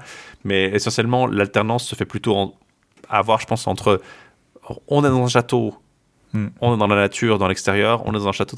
Et il y a l'alternance en fait qui. Y a des... Parce que la Fit 2, elle est un peu glosée parce que c'est un morceau de transition mais en fait on y fait allusion à pas mal d'aventures que Gauvin est censé avoir en fait. C'est, on élude beaucoup. Toutes ces aventures qu'il a fait mais bon je vous le raconte pas parce que bon on, élude beaucoup en fait le reste c'est un récit qui est, très euh, allusif en fait. Il fait beaucoup d'allusions il est très profond il mentionne plein de trucs mais on n'est pas dans un récit qui va, euh, contrairement à la plupart des récits arthuriens, où chaque fois qu'il y a un épisode, bah, on vous le décrit. Ce qui mm. fait parfois des résumés, des, récits assez plan-plan. Là, en fait, les abréviations sont, sont, sont built-in quelque part. Mm. On, nous glose, on nous dit, bon, voilà, là, il est allé faire plein d'aventures, il a battu des géants. Euh. Il y, a des tas de trucs qui sont, euh, où on fait des allusions, mais en fait, le récit est centré sur la quête de Gauvin euh, pour ce, cette, euh, enfin, ce jeu avec le chevalier vert. Et du coup, tout ce qui ne concerne pas directement ça est, mentionné en passant, mais n'est pas euh, décrit. Donc il y a aussi une, certaine économie narrative, en fait. Comme tu, parlais de théâtre, en fait, quelque part, il y a une unité d'action. Même si, alors, il n'y a pas mm. d'unité de lieu, il n'y a pas d'unité de temps, mais, enfin, l'unité de temps, c'est sur un an, disons. Mais il y a une unité d'action absolument qui, qui, est assez rare généralement dans les textes arthuriens comme ça euh, sauf les textes, bah, les textes les plus courts ou les textes comme par exemple bah, le chevalier à l'épée sont assez, euh, hmm. disons, centrés comme ça. Là, vraiment, tout sert cette, cette, espèce de jeu narratif entre euh, de la décapitation. Et donc, du coup, le récit est assez concentré dessus. Mais le récit s'ouvre pas du tout sur ça, et on peut peut-être commencer par là. Donc, le, le récit s'ouvre en fait non pas sur un une allusion arthurienne, enfin une allusion arthurienne à proprement parler, on commence euh, avec la, fondation de la Bretagne en fait par, Brutus et les, rescapés de Troie. On a une petite allusion à la fin de la guerre de Troie, la trahison. Alors c'est pas très très clair, mais on, le, Potter pense que c'est une allusion à, Anténor, donc le, Troyen qui euh, qui aide à trahir le, qui aide les Grecs en fait en trahissant sa patrie. Euh, il y a des gens qui voient une allusion à Ulysse comme traître. Il y a une mention d'Aîné comme traître aussi qui est un peu bizarre mais en général, on pense que c'est plutôt séparer les deux. Que on a donc Brutus qui va fonder la Bretagne et Aîné qui va fonder Rome, enfin les descendants d'Aîné qui vont fonder Rome. Et on enchaîne en fait, on a ce, récit un peu euh, des origines de la Bretagne dans cette espèce de chute de Troie, qui, est vu parfois comme une allusion, disons, euh, morale. Disons, euh, la Bretagne était fondée sur les ruines d'une cité trahie par, bah, disons, pour la d'une femme c'est pas mhm. explicitement dit, mais euh, la guerre de Troie, c'est la, c'est la, c'est motivé par le rapt d'Hélène par, par Paris. Et on enchaîne ensuite seulement sur la, matière de Bretagne et sur le, le, royaume d'Arthur. Mais c'est aussi une, entrée en matière assez déstabilisante parce que ça annonce quelque part aussi la chute du royaume arthurien. Euh, que ce mhm. soit alors une allusion à la à, Guenièvre et à Lancelot ou une simplement une métaphore de, de fin de royaume. Mais toujours est-il que on a, il y, a une impression un peu bizarre qui est laissée par cette espèce d'allusion euh, à Brutus, qui n'est pas forcément très fréquente dans les textes aussi courts que ça. Hein. Tu pourrais mm. imaginer un grand texte épique qui commence comme ça, c'est peut-être un peu plus rare de le voir dans un format euh, aussi court et aussi ramassé. Mais c'est comme ça que s'ouvre le récit, euh, avant de vraiment se centrer sur la focalisation principale de l'événement. On est à, Christmas Tide, Christmas Tide, donc la période de Noël, on est grosso modo à la toute fin de l'année. On est euh, après Noël, mais avant Nouvel An, parce que bah, le jeu, comme tu le dis, que va proposer le Chevalier Vert, c'est doit se dérouler dans un an et un jour, le jour de l'an en fait. A euh, à noter qu'on est dans une optique où on change d'année. Euh, le jour de l'an, c'est bien le 1er janvier. On va pas, enfin, bon, c'est toujours le jour de l'an d'ailleurs, mais je ne sais pas quel compte était en vigueur à la en Angleterre à l'époque. Je crois qu'il utilisaient déjà Noël, ils comptaient déjà Pâques pour la nouvelle année, donc c'est mhm. une survivance assez classique. Euh, c'est soit, soit, Pâques, soit pendant longtemps, ça a aussi été Noël en fait, qui a été le début en de l'année ecclésiastique. Mais euh, ça, ça, a pu beaucoup de changements régionaux. Bon, ce serait logique du coup d'imaginer effectivement si c'est Noël. Mais euh, vu qu'il arrive à Noël même et qu'il reste quelques jours avant d'aller, euh, je pense qu'on est plutôt vraiment sur le, sur janvier en fait pour le, mhm. pour le début de l'année. notez qu'on est, si, vous écoutez cet épisode plus ou moins le jour de sa sortie, on est toujours à, Noël puisque Euh, à l'époque, c'est le calendrier julien qui est en vigueur, donc. Euh, c'est ça. L'épisode n'est pas en retard. L'épisode n'est pas en retard. On a décidé de changer au calendrier julien pour sauver le. La 13 jours de décalage aujourd'hui, bon. Voilà. Non, donc on commence à, à, à Noël, donc une des une des dates arthuriennes assez phares, mais on n'est pas. C'est intéressant parce que c'est pas une des dates les plus habituelles, disons. Souvent, c'est plutôt mm. la Pentecôte euh, ou Pâques éventuellement, parce que c'est des, des, des, moments de l'année qui se prêtent bien à les chevaucher. Euh, commencer une aventure à Noël, ça veut dire que bah, vous allez, si vous allez partir à l'aventure tout de suite, vous allez être dans la boue. Euh, mais il n'y a pas besoin parce que l'aventure vient à ta rencontre. Mais l'aventure vient à ta rencontre et surtout la réelle aventure va arriver un peu plus tard. Mm. Et donc on est dans la cour d'Arthur, qui est ici décrit comme un jeune roi. Parfois on a, on a dans interprété cet Arthur un peu passif comme un roi âgé, mais en fait là mm. on est dans un Arthur jeune. On, on, on met en évidence sa jeune Euh, même par rapport à Gauvin, hein, qui, est, qui est son neveu, donc euh, il, doit être ramassé encore assez jeune, Gauvin aussi d'ailleurs. Euh, et Arthur a cette particularité qu'il ne veut pas manger tant qu'il n'a pas eu une aventure ou un truc extraordinaire qui lui est arrivé. et donc il attend avant de manger. Et donc j'imagine que tout le monde doit attendre avant de manger parce que bah, c'est le roi, donc on va attendre le roi pour manger. Jusqu'à ce que d'un coup, bah, voilà, il arrive quelque chose d'extraordinaire arrive dans le hall d'Arthur un, homme, euh, un géant, en fait, monté sur un cheval géant, qui arrive tenant une hache à la main droite et une espèce de, de brandon de houx à la main gauche. Enfin, je dis un brandon, mais il n'est pas en feu, en fait. Un, une branche. De des branches de houx dans la main gauche. Qui, est censé être probablement, qui fait très Noël, mais qui est censé être un, signe de paix de venir avec une branche de végétaux qu'on avait vu dans les morts Arthur la dernière fois, quand Lancelot, par exemple, quand les troupes de Lancelot allaient euh, livrer Guenièvre, ils se baladaient avec des branches aussi pour signifier que voilà, ils venaient en paix. Et donc on a, toute cette description de ce type, et je vais vous lire le, en moyen anglais le, la, strophe, alors à partir du moment où il arrive. Donc, donc now we live parce que d'abord, on nous décrit tout le service. On nous décrit, voilà, il est assis, il y a Guenièvre, il y a Gauvin, il y a Agravin à la dure main, euh, en français dans le texte. Il y a l'évêque Baudouin, il y a Yvan, fils du Rien, etc., etc. On nous dit pas tout le monde encore, mais enfin, on nous fait une description assez. une strophe entière qui parle de, ça pour nous dire, mais je vais pas vous faire le détail, on n'est pas dans un roman comme ça. Donc il n'est pas aussi euh, verbeux que le, le, poète de la mort Arthur allitérative, hein, qui faisait des descriptions vraiment à rallonge. Là, on est vraiment dans du, de l'économie. Et par contre, on va euh, arriver du coup, après 12 euh, plats, avec, avec près, presque avant que les 12 plats soient servis, No willy of her services in you no more, for which we may well wit no want that there were, and other noisy full new nicht believe, that the lady might have leve liflot to cash. For death was the noise, not a while ceased, and the first course in the court kindly served, there halles in at Halidor an aulich Meister, donc un, maître, un maître plein de, de ouais, awe-inspiring, on dirait awful, peut-être aujourd'hui, mais même si ça a un sentiment d'horreur qui n'est pas forcément présent, c'est plutôt de, merveilleux, en fait, de fantastique, une vue euh, absolument choquante on the most on the mold on measure here. Donc l'homme le plus grand du monde, en fait. Throw the swear to the swange, so sware and so thick, and his linde and his limbs so long and so great. Donc ses, ses membres sont si grands et si forts. Halfetain inerde, i hope that he were. Donc je pense qu'il était euh, demi-géant. Uh, but man must i algate mine him to bene. Donc, mais même si c'est pas le cas, je le tiens pour l'homme le plus grand qui ait jamais marché sur la terre and that the merriest in his muckle that michte veride, for of back and of breast all were his bodies tourne, but his womb and his was were worthily small, and all his features for wonder in form that he had a full clinic. Donc il a une, il est, même s'il est géant et monstrueux, il est euh, bien proportionné, disons. For wonder of his whom and had, that in his semblance sene, he fared as freke were fade, and overall enker grene. Et c'est vraiment le dernier mot de la strophe, donc de ce wheel, de cette espèce d'envoi, vers. Et jusque-là, on nous dit, il, est, il a cet aspect joyeux, gai, parce qu'il est ouvert en fait. Euh, il est mm. vraiment euh, étrange, les hommes sont fascinés par sa couleur, mais on nous dit qu'il est vert vraiment juste à la fin. C'est vraiment ce que j'aime beaucoup dans ce poème, c'est vraiment l'emploi de, la, structure de la strophe en fait, qui est réfléchie. On nous, on nous décrit une situation générale, puis on précise, et à la fin, il y a cet enchaînement de, de, qui, nous amène sur vraiment la révélation. Et c'est rare qu'on ait un truc aussi comme ça net quoi, dans le suspense, dans la littérature Et là, je trouve que c'est vraiment très très bien réalisé. Donc voilà.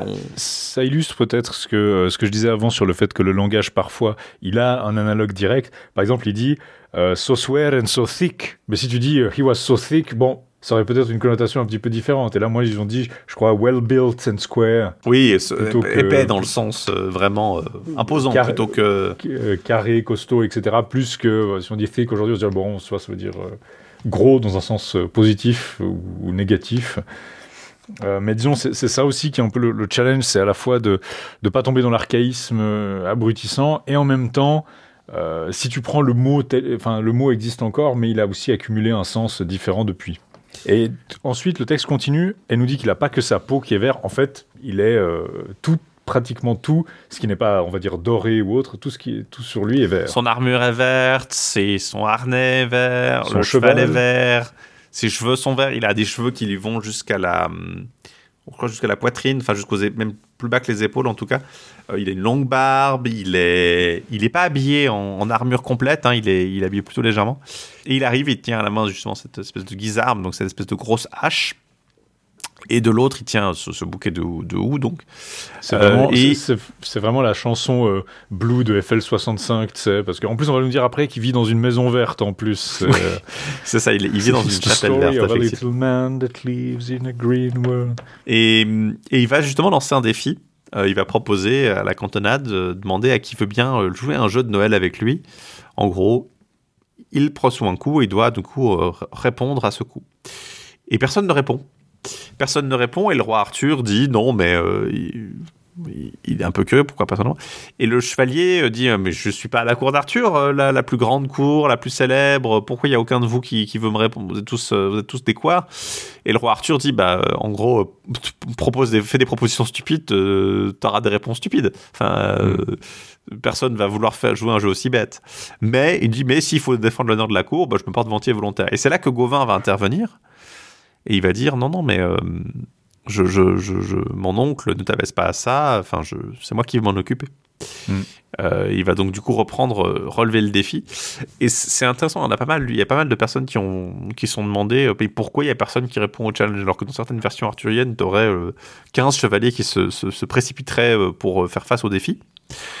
alors dans cette version, pas du tout. Hein, on peut penser au début du conte du Graal, où, il faut l'arrivée de Perceval pour que quelqu'un daigne aller euh, se battre contre le Chevalier Rouge. Mais enfin, là, quand même, c'est assez curieux que Gauvin apparaisse comme ça un peu à brûle pour point pour dire ouais bon je peux laisser le faire et c'est là que qu'arrive justement cet incident dont on mentionnait hein. Arthur lui dit bon cousin essaie de le, cause euh, essaie de on est dans on est dans The Bear essaie de lui essaie de lui porter un coup euh, de lui faire apprendre sa leçon histoire qu'il ne te pose pas de grands soucis l'an prochain et Gauvin bah, va décapiter d'un coup sec le, chevalier vert, dont la tête va aller rouler. Et on nous décrit même comment les, elle roule vers les pieds de l'assistance qui va essayer de, la, de, lui donner des coups de pied pour, euh, pour la repousser. Hmm. Par contre, euh, même si le, la tête a été décollée, le corps du chevalier vert reste tout droit debout, ne s'effondre pas.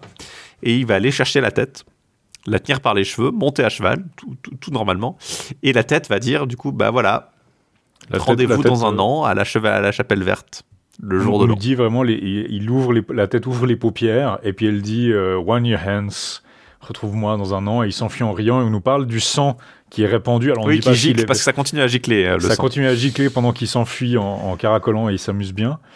Il y a deux choses que j'aimerais remarquer de nouveau sur ce que j'ai dit sur le fait que des mots anodins euh, sont utilisés à l'époque, quand le chevalier arrive et demande qui est le chef ici, il dit Where is the governor of this gang? C'est vraiment qui est le gouverneur de ce gang. Alors là, il faut quand même, tu vois, governor of this gang, il y a, y a, quand même le fait qu'il faut une rime en en fait. Ouais. Euh, enfin, une rime, je dis une rime, mais, non, c'est une allitération en C'est une phrase assez marrante aujourd'hui où gang a un sens plutôt criminel et gouverneur a un sens plutôt, euh, justement, administration civile. Donc, du coup, ni l'un ni l'autre ont l'air de correspondre à la cour d'Arthur. Mais, mais, ça, c'est pas forcément des mots que tu emploierais dans la vie de tous les jours en, moyen anglais pendant ce stage-là, mais effectivement, il y a un côté un peu suranné assez rigolo, effectivement. Je donnerais autre chose, c'est qu'il y a remarqué autre chose, c'est le discours de Gauvin. Quand il dit à Arthur, il lui dit non, mon oncle, ne, ne faites pas ça. Il dit euh, justement, euh, I am the, I know, euh, il, demande vraiment de façon très très humble et cérémonielle, laissez-moi cet honneur de faire ça. Il dit, I know I am the weakest and of wit the feeblest. Donc je sais que je suis le plus faible et le plus, le, le, plus faible de corps et en fait le plus faible d'esprit. Il s'humilie pour dire, je ne vaux que par le sang qui. Oui, le sang la seule raison pour laquelle je suis là, c'est parce que je suis le neveu d'Arthur. Alors, est-ce que c'est sincère ou est-ce que c'est simplement un Gauvin jaune? Euh, quand, quand, on reparlera du film The Green Knight, c'est quelque chose qu'ils ont vraiment développé dedans. Euh, ils ont vraiment pris ce discours pour caractériser Gauvin, alors que d'habitude, Gauvin, justement, c'est le chevalier expérimenté par excellence. Euh, là, il est plutôt. Il est aussi expérimenté, mais il, il a un rôle un peu plus. C'est un peu une certaine modestie, là, qui, qui est en jeu, parce qu'on nous présente quand même Gauvin comme étant un chevalier assez, assez classe, quoi. Et une dernière chose, c'est que Gauvin, il demande au chevalier vert, enfin, il prend la hache et il dit Bon, ben, je dois vous retrouver dans un an. Je sais pas qui vous êtes, je sais pas où. Je... Enfin, il pose le problème logique c'est Ok, je dois vous retrouver dans un an, mais si je dois tenir cet engagement, euh, j'ai pas toutes les informations. Et le chevalier vert lui dit Je te le dirai après que tu m'aies porté le coup, et si ton coup m'empêche de te répondre, tu es quitte de cet engagement. Enfin, tu. Euh, donc le il suggère aussi l'idée que la décapitation, c'est. C'est-à-dire ce que Arthur a suggéré. Le chevalier vert lui dit en fait, si tu, si ton coup me réduit à néant, bah bien sûr, euh, que je peux pas te dire comment me retrouver, bah bien sûr que tu es quitte de ton engagement, c'est évident. Et euh, mais Gauvin pose quand même cette question et il lui dit justement, tu me retrouveras à la Chapelle Verte. Il, nous dit juste, je suis connu comme le chevalier de la Chapelle Verte et c'est tout à Va à la Chapelle Verte, tu la trouveras. Enfin, c'est un peu, voilà, tu trouveras ta, ta quête. I am known to, many. Euh, et si tu essaies de me trouver, tu, y réussiras. Donc, en gros, je suis assez connu pour que tu finisses par tomber sur moi. Et, cette conclusion, en fait, comme tu disais, ce rythme, ces petits quatrains finaux qui, qui concluent euh, ces portions. Et là, le premier feat se finit avec justement, maintenant, euh, euh, réfléchis bien, pense bien, Sir Gauvin, parce que, à moins d'avoir peur de ce que tu as commencé. Il y a un appel du poète à Gauvin, effectivement, qui dit attention, Gauvin, maintenant, il va falloir, il va falloir en gros passer à l'action, quoi. Il va falloir remplir ta, mission. Tu as, commencé quelque chose et tu sais pas, tu as pris cette aventure en main, tu as, tu as pris cette aventure en main et tu sais pas où tu vas aller. faire, réfléchis bien à ce que tu vas faire ensuite, quoi. Il y a un truc à noter, c'est que donc Guenièvre est présente, elle est, explicitement décrite comme étant là, on, met bien l'attention sur elle, et euh, elle est un peu elle semble vraiment un peu inquiète, puis Arthur lui dit non, non, c'est bon, ça va aller, t'inquiète pas, ça sera résolu dans un an, bon voilà. Ils suspendent la hache derrière le trône d'Arthur euh, pour décorer la salle. Hmm.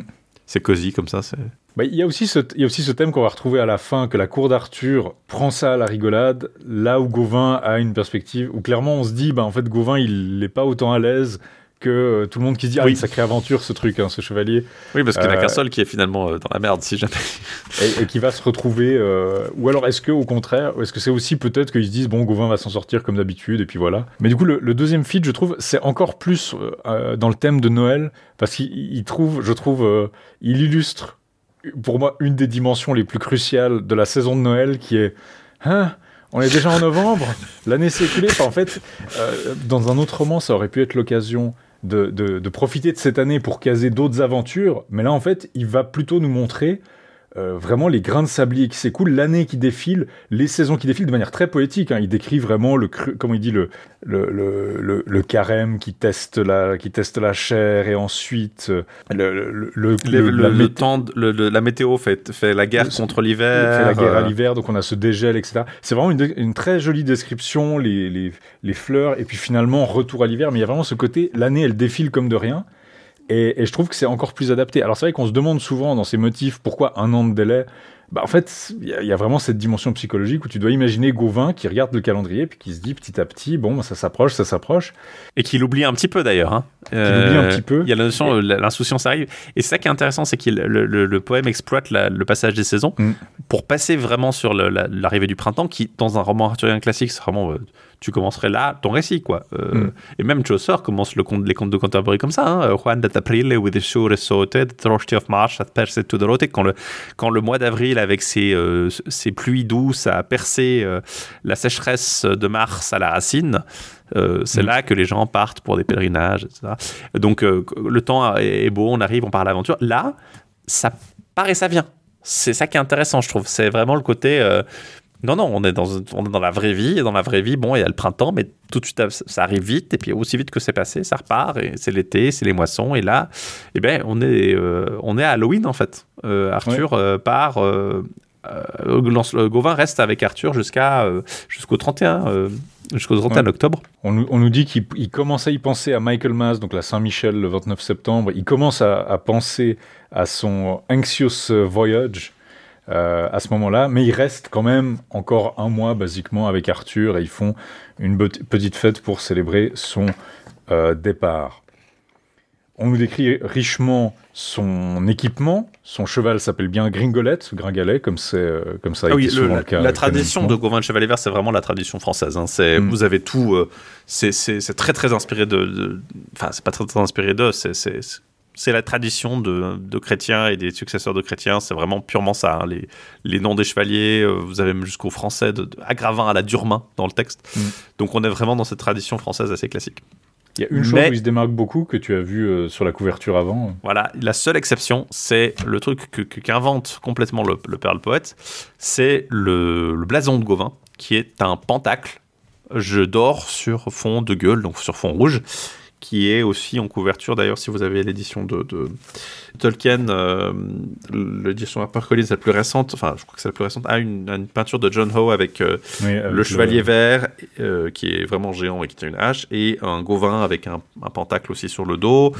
l'édition de Simon Armitage a Gauvin en rouge avec un pentacle sur son bouclier. Donc, c'est vraiment un truc que les gens retiennent aussi ça fait un peu bon, un pentacle, ça fait C'est pas juste une étoile, c'est vraiment un pentacle, donc cinq lignes jointes. Oui, c'est vraiment un pentacle à cinq branches. Hein. On nous dit qui symbolise les cinq, les cinq blessures du Christ sur la croix, c'est les cinq vertus, enfin les cinq, euh, les cinq, les cinq euh, bénédictions amenées par son sacrifice. Enfin, il y a tout un, il y a tout un, laïus sur vraiment le rôle euh, de ce symbole d'un point de vue du symbolisme religieux.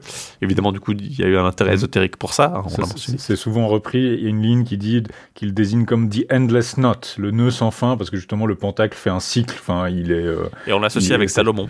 C'est un signe que Salomon a conçu. Euh, il y a, j'aime bien parce qu'il dit euh, some time ago, je crois, ou comment il dit ça, set some quill.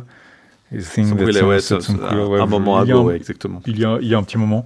Mais donc ça, c'est un truc. Euh, les armoriaux classiques de Gauvin, je crois que ces armoiries, c'est un aigle. Dans les armoriaux un peu classiques, dans les romans, je sais plus si ces armoiries sont décrites de façon euh, régulière. Il me semble pas. Il me semble pas que ce soit aussi comme Lancelot qui a ses trois bandes rouges. Il me semble pas que Gauvin ait quelque chose d'aussi euh, constant. En tout cas, c'est clair que là, c'est une invention du, une invention très marquante de Sir Gauvin et le Chevalier Vert. Voilà mais est, il faudrait demander à, il faudrait regarder du côté des pastourades de Monsieur Pastoureau, mais c'est un blason, euh, s'il est d'or sur fond rouge, eh bien il est euh, parfaitement, euh, il suit parfaitement les règles du blasonnement. Et puis, ça, s'inscrit aussi dans une séquence donc, de, description d'armement qui suit une séquence de description de liste de chevaliers. Donc, comme je dis, on est vraiment dans cette. C'est certes un élément nouveau, mais qui est inséré de façon tout à fait euh, logique dans un, dans un épisode qui a tout à fait sa place chez Chrétien ou chez, euh, ou chez ses continuateurs. Et puis du coup, on raccorde à, la suite. Donc on a dit, on a cette période de, environ deux mois jusqu'à ce qu'il ait son défi. Il doit trouver la chapelle verte. Et euh, le, poète veut vraiment rester focus là-dessus. Il nous dit clairement, bon, il a fait des aventures, il a combattu des géants même. Enfin voilà, on le mentionne au détour d'une phrase. Euh, voilà, vous savez, c'est un peu, on a l'impression que c'est un peu du menu fretin pour Gauvin. Quoi. Il est vraiment habitué à tout ça. Mais bon, je passe dessus et puis on va vraiment vous raconter ce qui est important. Donc il y a cette, cette possibilité, comme je disais dans Graal Théâtre, c'est ce qu'ils ont fait. Ils ont profité de cette structure pour insérer plein d'autres aventures dedans. Euh, le film The Green Knight le fait aussi d'ailleurs, euh, assez littéralement. Ils se disent, bon, on va profiter de ce passage-là pour mettre, pour mettre des trucs intéressants qui sont pas dans l'histoire, mais euh, on raccorde assez vite avec cette quête. Mais jusque-là, pendant un moment sans succès. Ce qui est intéressant c'est, à préciser aussi, c'est qu'il y y a un ancrage géographique assez précis, puisqu'on décrit en fait le, par où il passe en fait. Euh, alors, il est à Camelot, donc on présume être au, pays de Galles actuel, puisqu'il va, en fait vers les, Galles du Nord. Il va, euh, il prend, il regarde les îles d'Anglesey à, sa gauche. Il voit le, il va dans le Wirral, euh, donc autour de, donc tout au nord du, on est entre le pays de Galles et Liverpool en fait. Euh, et après, il part plus loin, mais on, nous ancre ça dans cette réalité géographique assez précise en fait de, l'époque, qui est, qui est assez intéressante parce que du coup, il y a pas mal de gens qui ont cherché, voilà, chercher la, Green Chapel euh, pas loin de, de, ce coin-là. C'est plus probablement à voir dans les, West Midlands justement, parce que on pense que le poème est associé à cette région-là en particulier, mais il y a des ancrages géographiques assez précis dans le poème. Et puis du coup, il erre jusqu'au jour où, jusqu'au moment où il se dit, ah, j'aimerais bien être hébergé quelque part. Il prie, du coup, je crois, la, Vierge Marie, hein, c'est ça. Il, y a Saint-Julien aussi. Et Saint-Julien. Et euh, bah, par chance, il voit d'un seul coup un château, presque miraculeusement, enfin presque miraculeusement ou, clairement miraculeusement, euh, le château de, on apprendra plus tard, qui s'appelle Bertilac, et euh, il y passe les fêtes de, il commence à y fêter Noël. Et, là, il y a clairement une espèce de. Là, je peux entendre Joseph Campbell qui dit The Third Temptation of the Buddha. The third, the third temptation of the Buddha. Social Dharma. Et euh, je peux déjà imaginer, je, suis sûr qu'il y a une conférence de Joseph Campbell. Alors, Henri Guillemin, tu y es, mais alors euh, Campbell, il faut encore bosser ah un peu non, plus. Hein. j'ai pas beaucoup travaillé mon Campbell, mais il. Tu, utilises la phrase Mitchaeri pour te mettre dans la, la, la, phrase. C'est ta phrase clé, tu sais.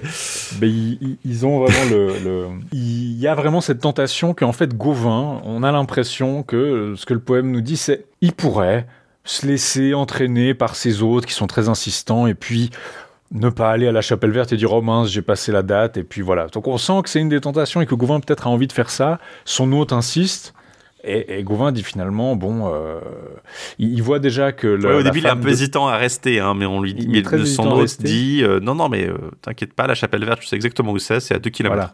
C'est à 2 miles. Mais il passe déjà peut-être, c'est pas présenté comme une épreuve, mais il passe déjà cette épreuve où il dit non, bon, je dois, quand même aller, j'ai quand même, je dois quand même tenir mon engagement. Euh, est-ce que vous savez quelque chose sur la chapelle verte? Parce qu'il me reste plus longtemps pour la trouver.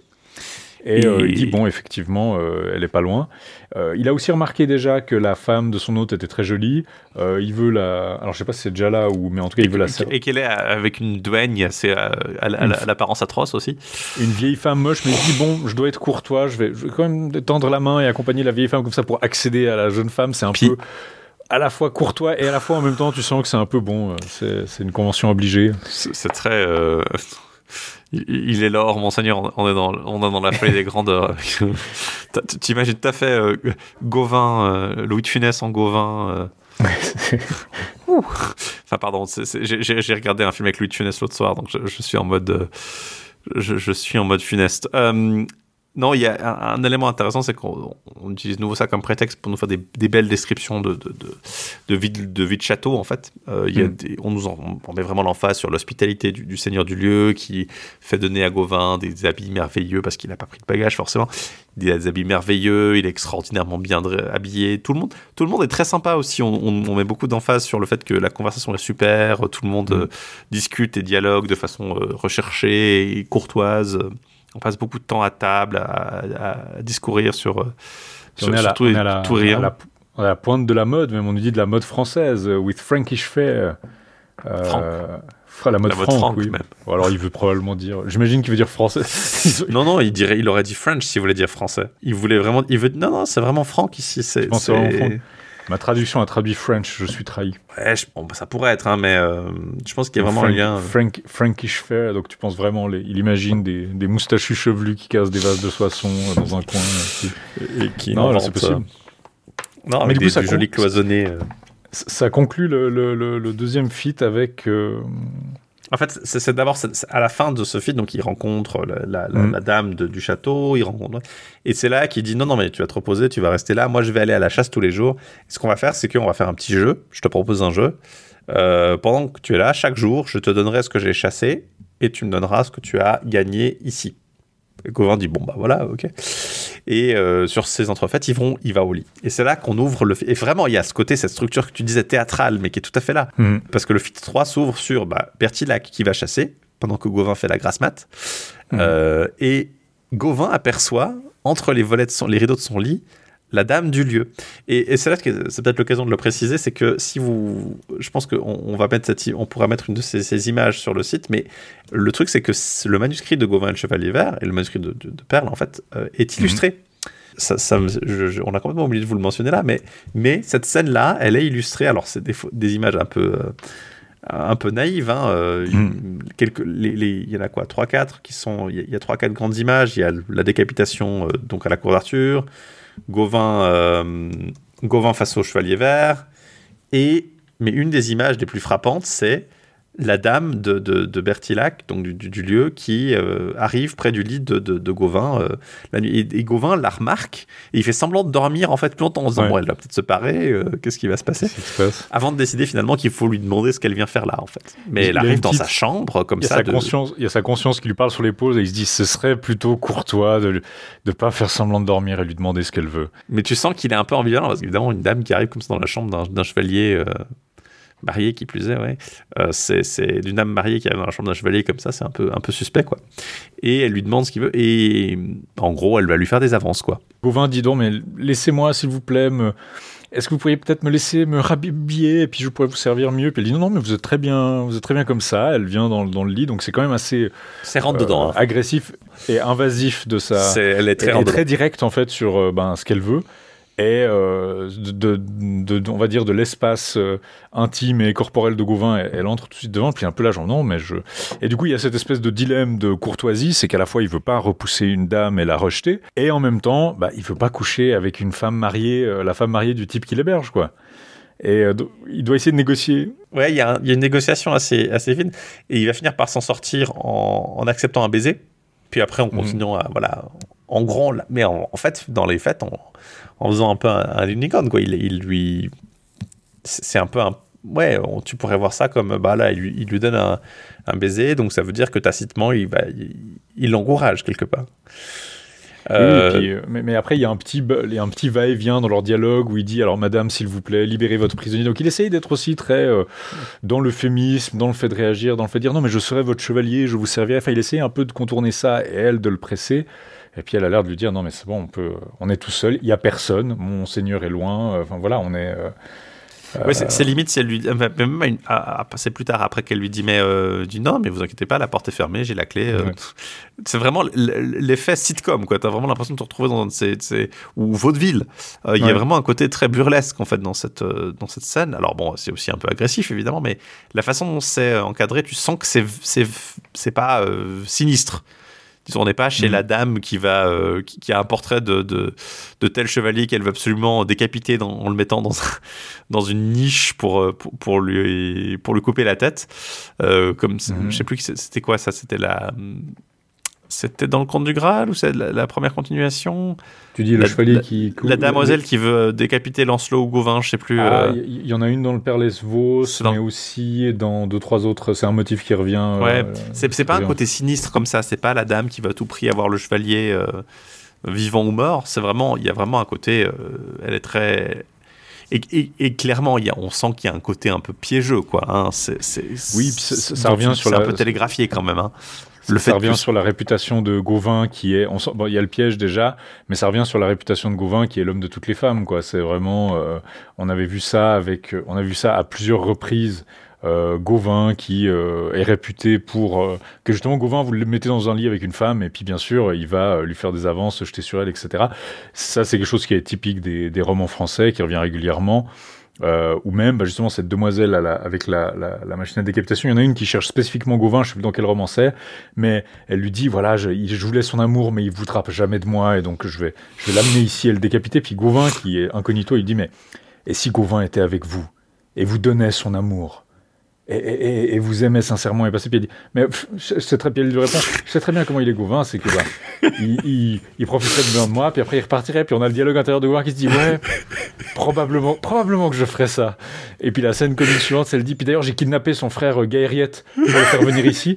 Et puis il dit mais vous voulez que je vous montre parce que c'est un chevalier de la table on voit pas tous les jours. Puis Gauvin il se dit non il faut pas il faut pas que je le voie parce que sinon il va me reconnaître. Et alors ça c'est oui la réputation de Gauvin qui le joue des tours elle est, elle est déjà présente là mais c'est très c'est pas aussi. Euh, c'est pas aussi drôle que dans cet épisode-là, qui, est vraiment effectivement des plus. Euh, ça vaut c'est fait, mais ça reste quand même présent. Quoi. Il, y a le, il arrive à s'en sortir, il arrive à. et c'est ça que je trouve assez sort par, l'invocation de l'obéissance et il dit oui, effectivement, un chevalier doit obéir et je vous, il donne un baiser un peu en mode bon, je suis votre serviteur, je vous donne un baiser et puis voilà.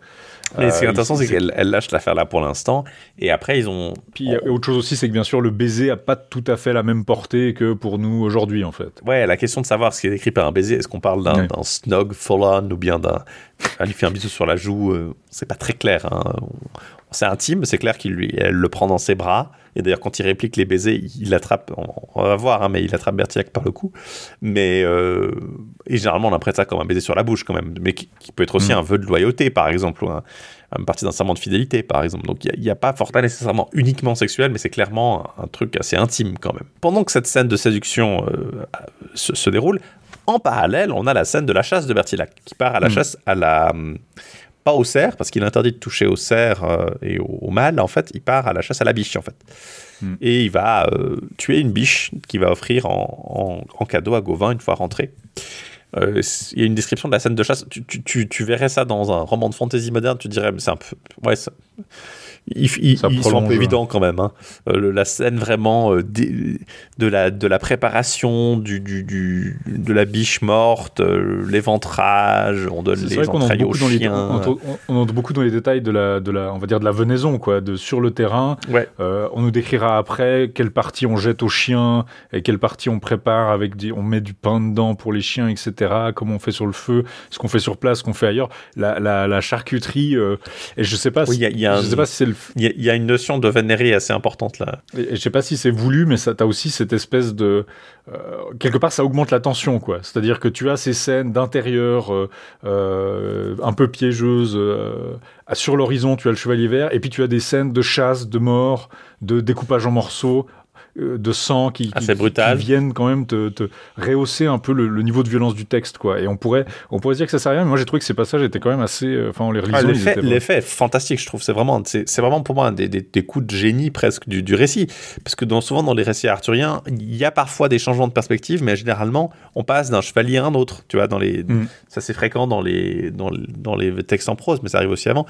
Généralement quand tu as un changement de perspective c'est parce que soit on nous explique ce qui se passe à la cour d'Arthur pendant que quelqu'un fait quelque chose ailleurs, ou mm. on a un, personnage qui en rencontre un autre, puis le personnage Mais là, comme ça, un truc aussi vraiment blow by blow, qui est aussi facilité par la structure strophique, en fait, on peut passer mm. d'une strophe à l'autre comme ça, bah en fait ça rend ça, ça, ajoute une tension narrative folle. Avant, avant on parlait de quelque chose de théâtral, là c'est presque cinématographique quoi. C'est presque un montage. On coupe à la scène de chasse, on revient, on repart, où on est transporté très vite.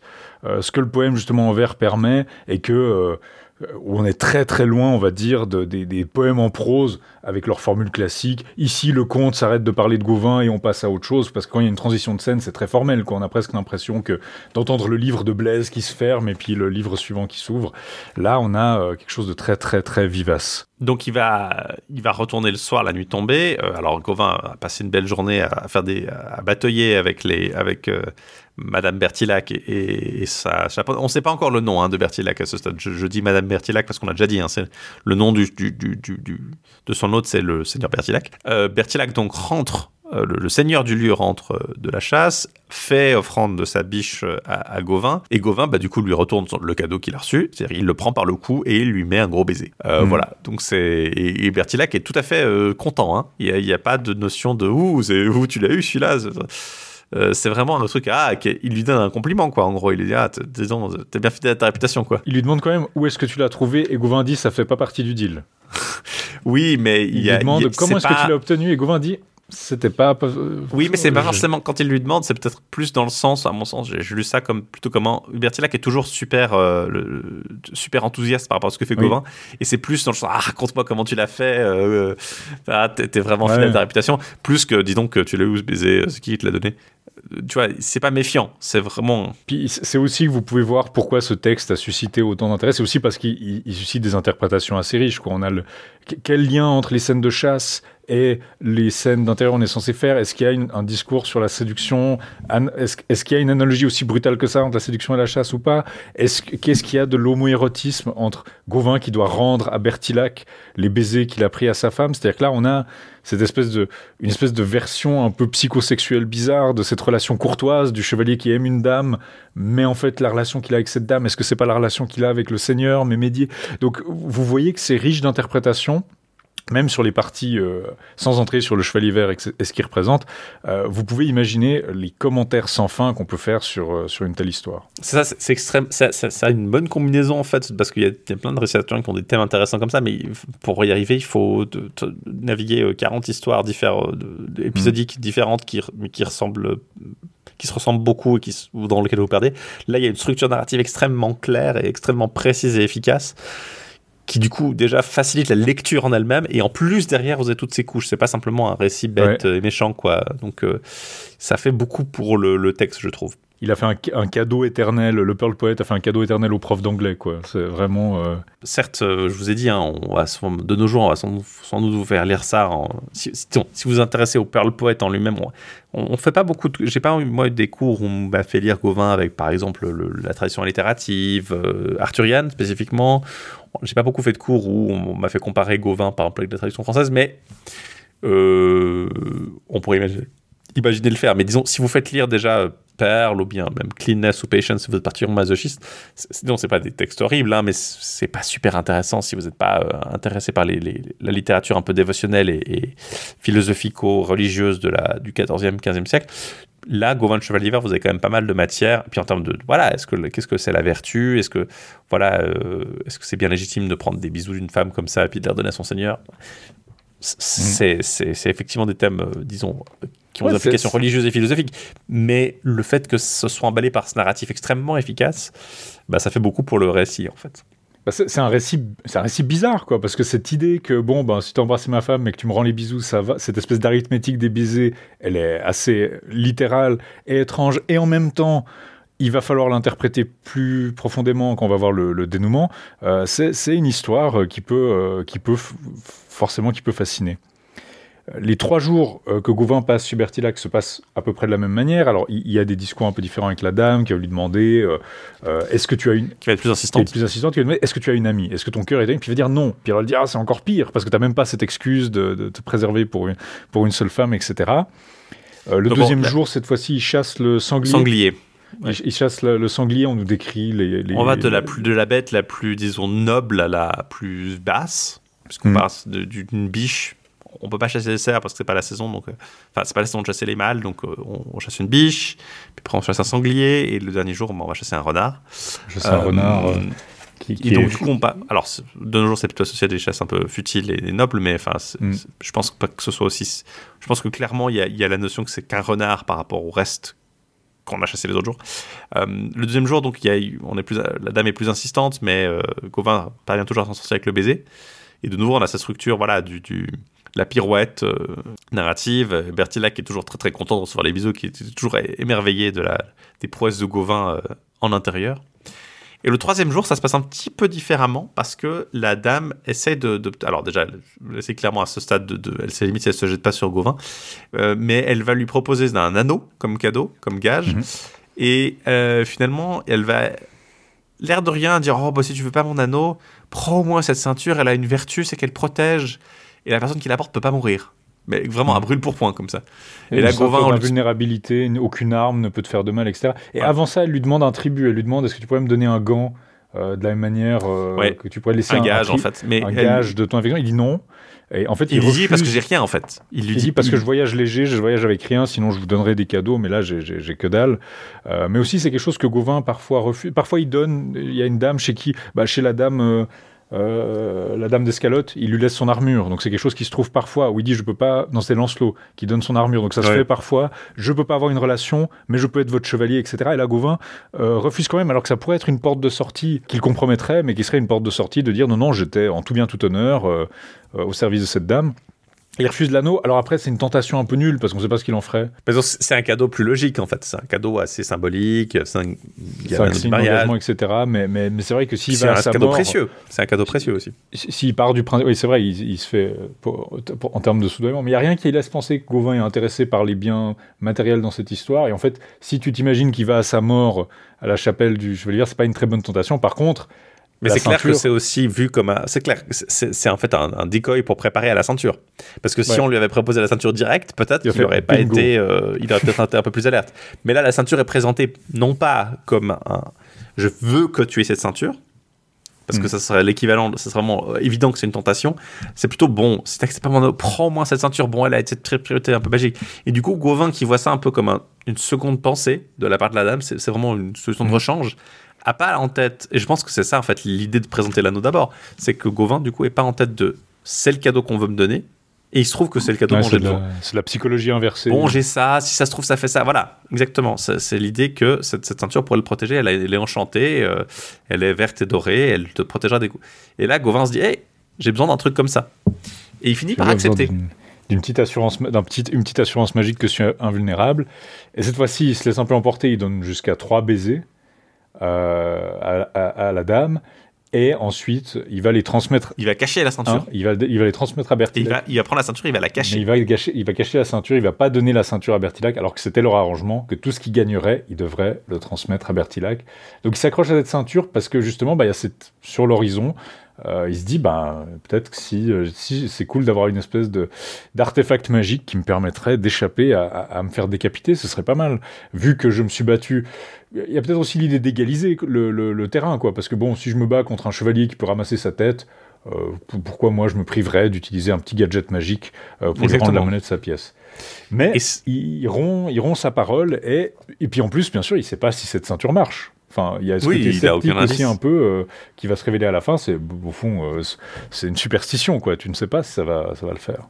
Donc c'est là, euh, sur ces entrefaites, que bah, voilà, il a fait son dernier échange. euh, à noter qu'il n'y a rien hein, dans le comportement de Bertilac qui laisse penser que euh, Gauvin aurait dû lui donner quelque chose en plus. Il n'est pas là en train de dire disons que tu n'aurais pas voulu quelque chose, euh, c'est Ouais. vraiment que ça. euh. Il n'y a rien. hein. Il dit ah, fantastique, plus de bisous. Trois baisers, content. super.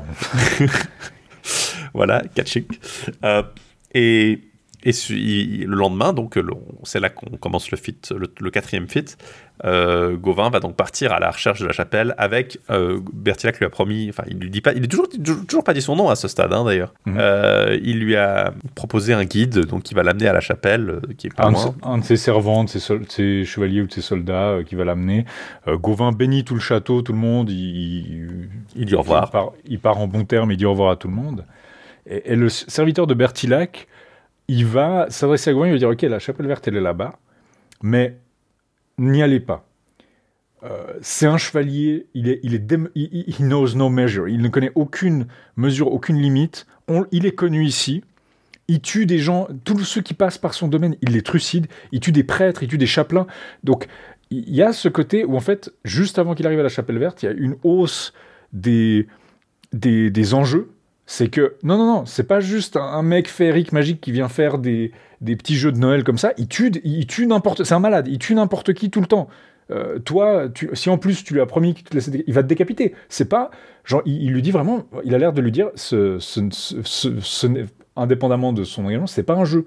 Euh, donc déjà, Gauvin peut se dire, bon, effectivement, c'est peut-être pas juste une épreuve pour ma fortitude ou comme ça, ou c'est peut-être pas un truc qui va bien euh, se sortir. Le serviteur lui dit, partez, je le dirai à personne, votre secret est, avec moi. Et il y a le sous-entendu que si le chevalier vert tue tous ceux qui viennent vers lui, bah, personne ne peut venir demander au chevalier vert ce qui s'est passé. Quoi. Alors le chevalier vert pourrait poursuivre Gauvin, euh, évidemment, mais il y a plusieurs... En fait, il lui donne toutes les échappatoires possibles. C'est que d'une part, et en plus, c'est un mécréant qui se comporte sans aucun respect des normes, il tue des, gens d'église. Donc pourquoi tu respecterais un serment avec lui si c'est une espèce de, sarrasin horrible, euh, de païen qui tue des, des méch- qui, qui, qui a aucune limite?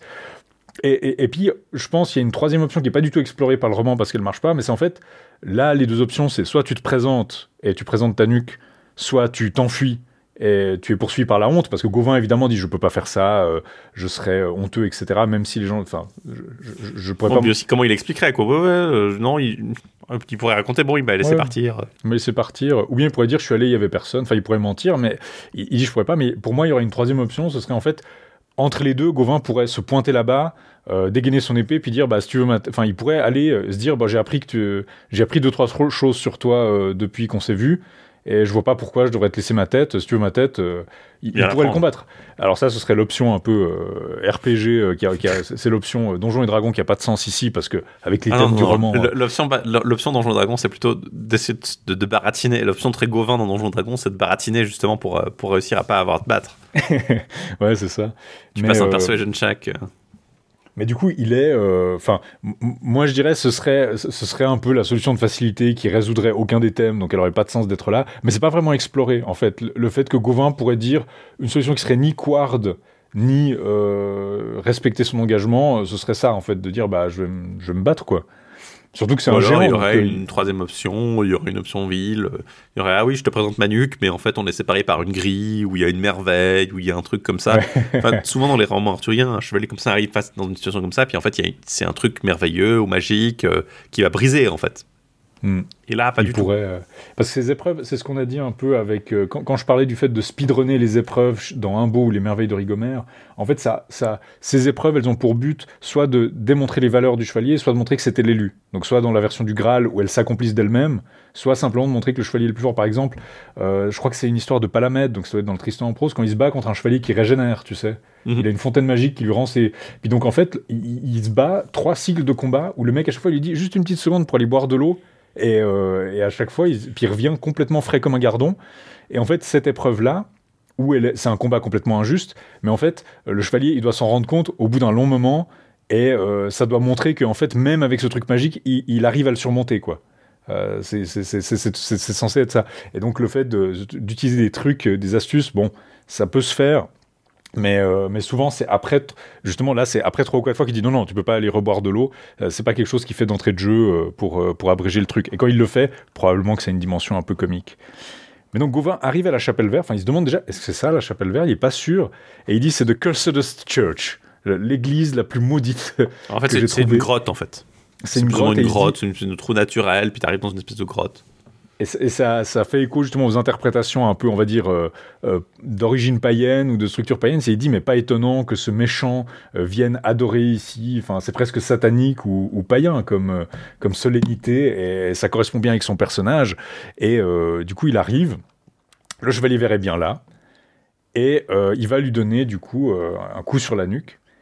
Et il prend son élan il va frapper et au moment où la hache s'approche, Gauvin voit en fait sur le côté euh, la hache en train de tomber. Il a un spasme, il a un réflexe où il se retire. Et le chevalier lui dit mais est-ce que j'ai est-ce j'ai flanché?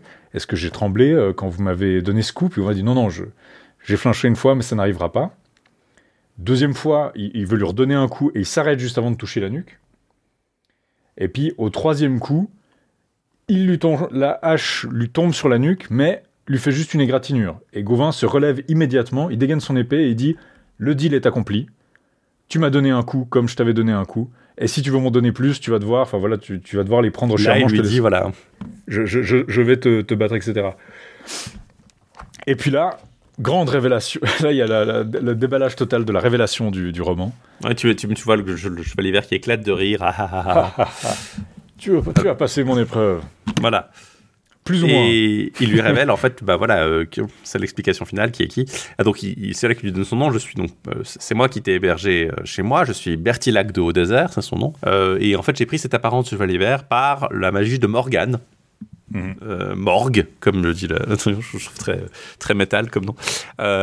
et Morgane, en fait, c'était la vieille dame qui était avec Lady Bertilac, avec la dame, la dame du château, donc, qui en fait a fait toute cette. Alors, ça, c'est vraiment l'explication la plus c'est pas vraiment un point faible parce que je pense que ça fait partie un peu du, du, côté un peu euh, du roman mais la c'est ouais euh, pourquoi elle a fait ça? Ouais en fait elle est, elle est en colère contre Guenièvre et Arthur donc en fait elle aurait voulu que Guenièvre soit terrifiée par l'aventure et qu'elle meure de, de peur. Qu'elle meure de voir la tête décapitée et que voilà et puis oui c'est vraiment le ou peut-être l'implication c'est que c'est en, en, tuant Gauvin qui a admiré tout le monde elle va foutre un coup au moral de table ronde. C'est un peu curieux comme euh, comme fin effectivement. Non c'est vraiment c'était moi depuis le début et en fait je savais tout et en fait ma femme ne te convoitait ça faisait partie du plan et c'est moi qui lui ai demandé de venir te séduire. Et c'est Morgane qui m'avait enchanté comme ça. Je ne suis pas une force féerique ou surnaturelle, c'est juste une illusion, un enchantement qui vient de Morgane, ta tante qui habite au château. Donc ça ramène tout dans une échelle à la fois, tout était prévu depuis le début, ça ramène tout dans un truc mondain, genre non, non, mais Morgane, elle habite au château, elle fait ses enchantements et tout, c'est sympa.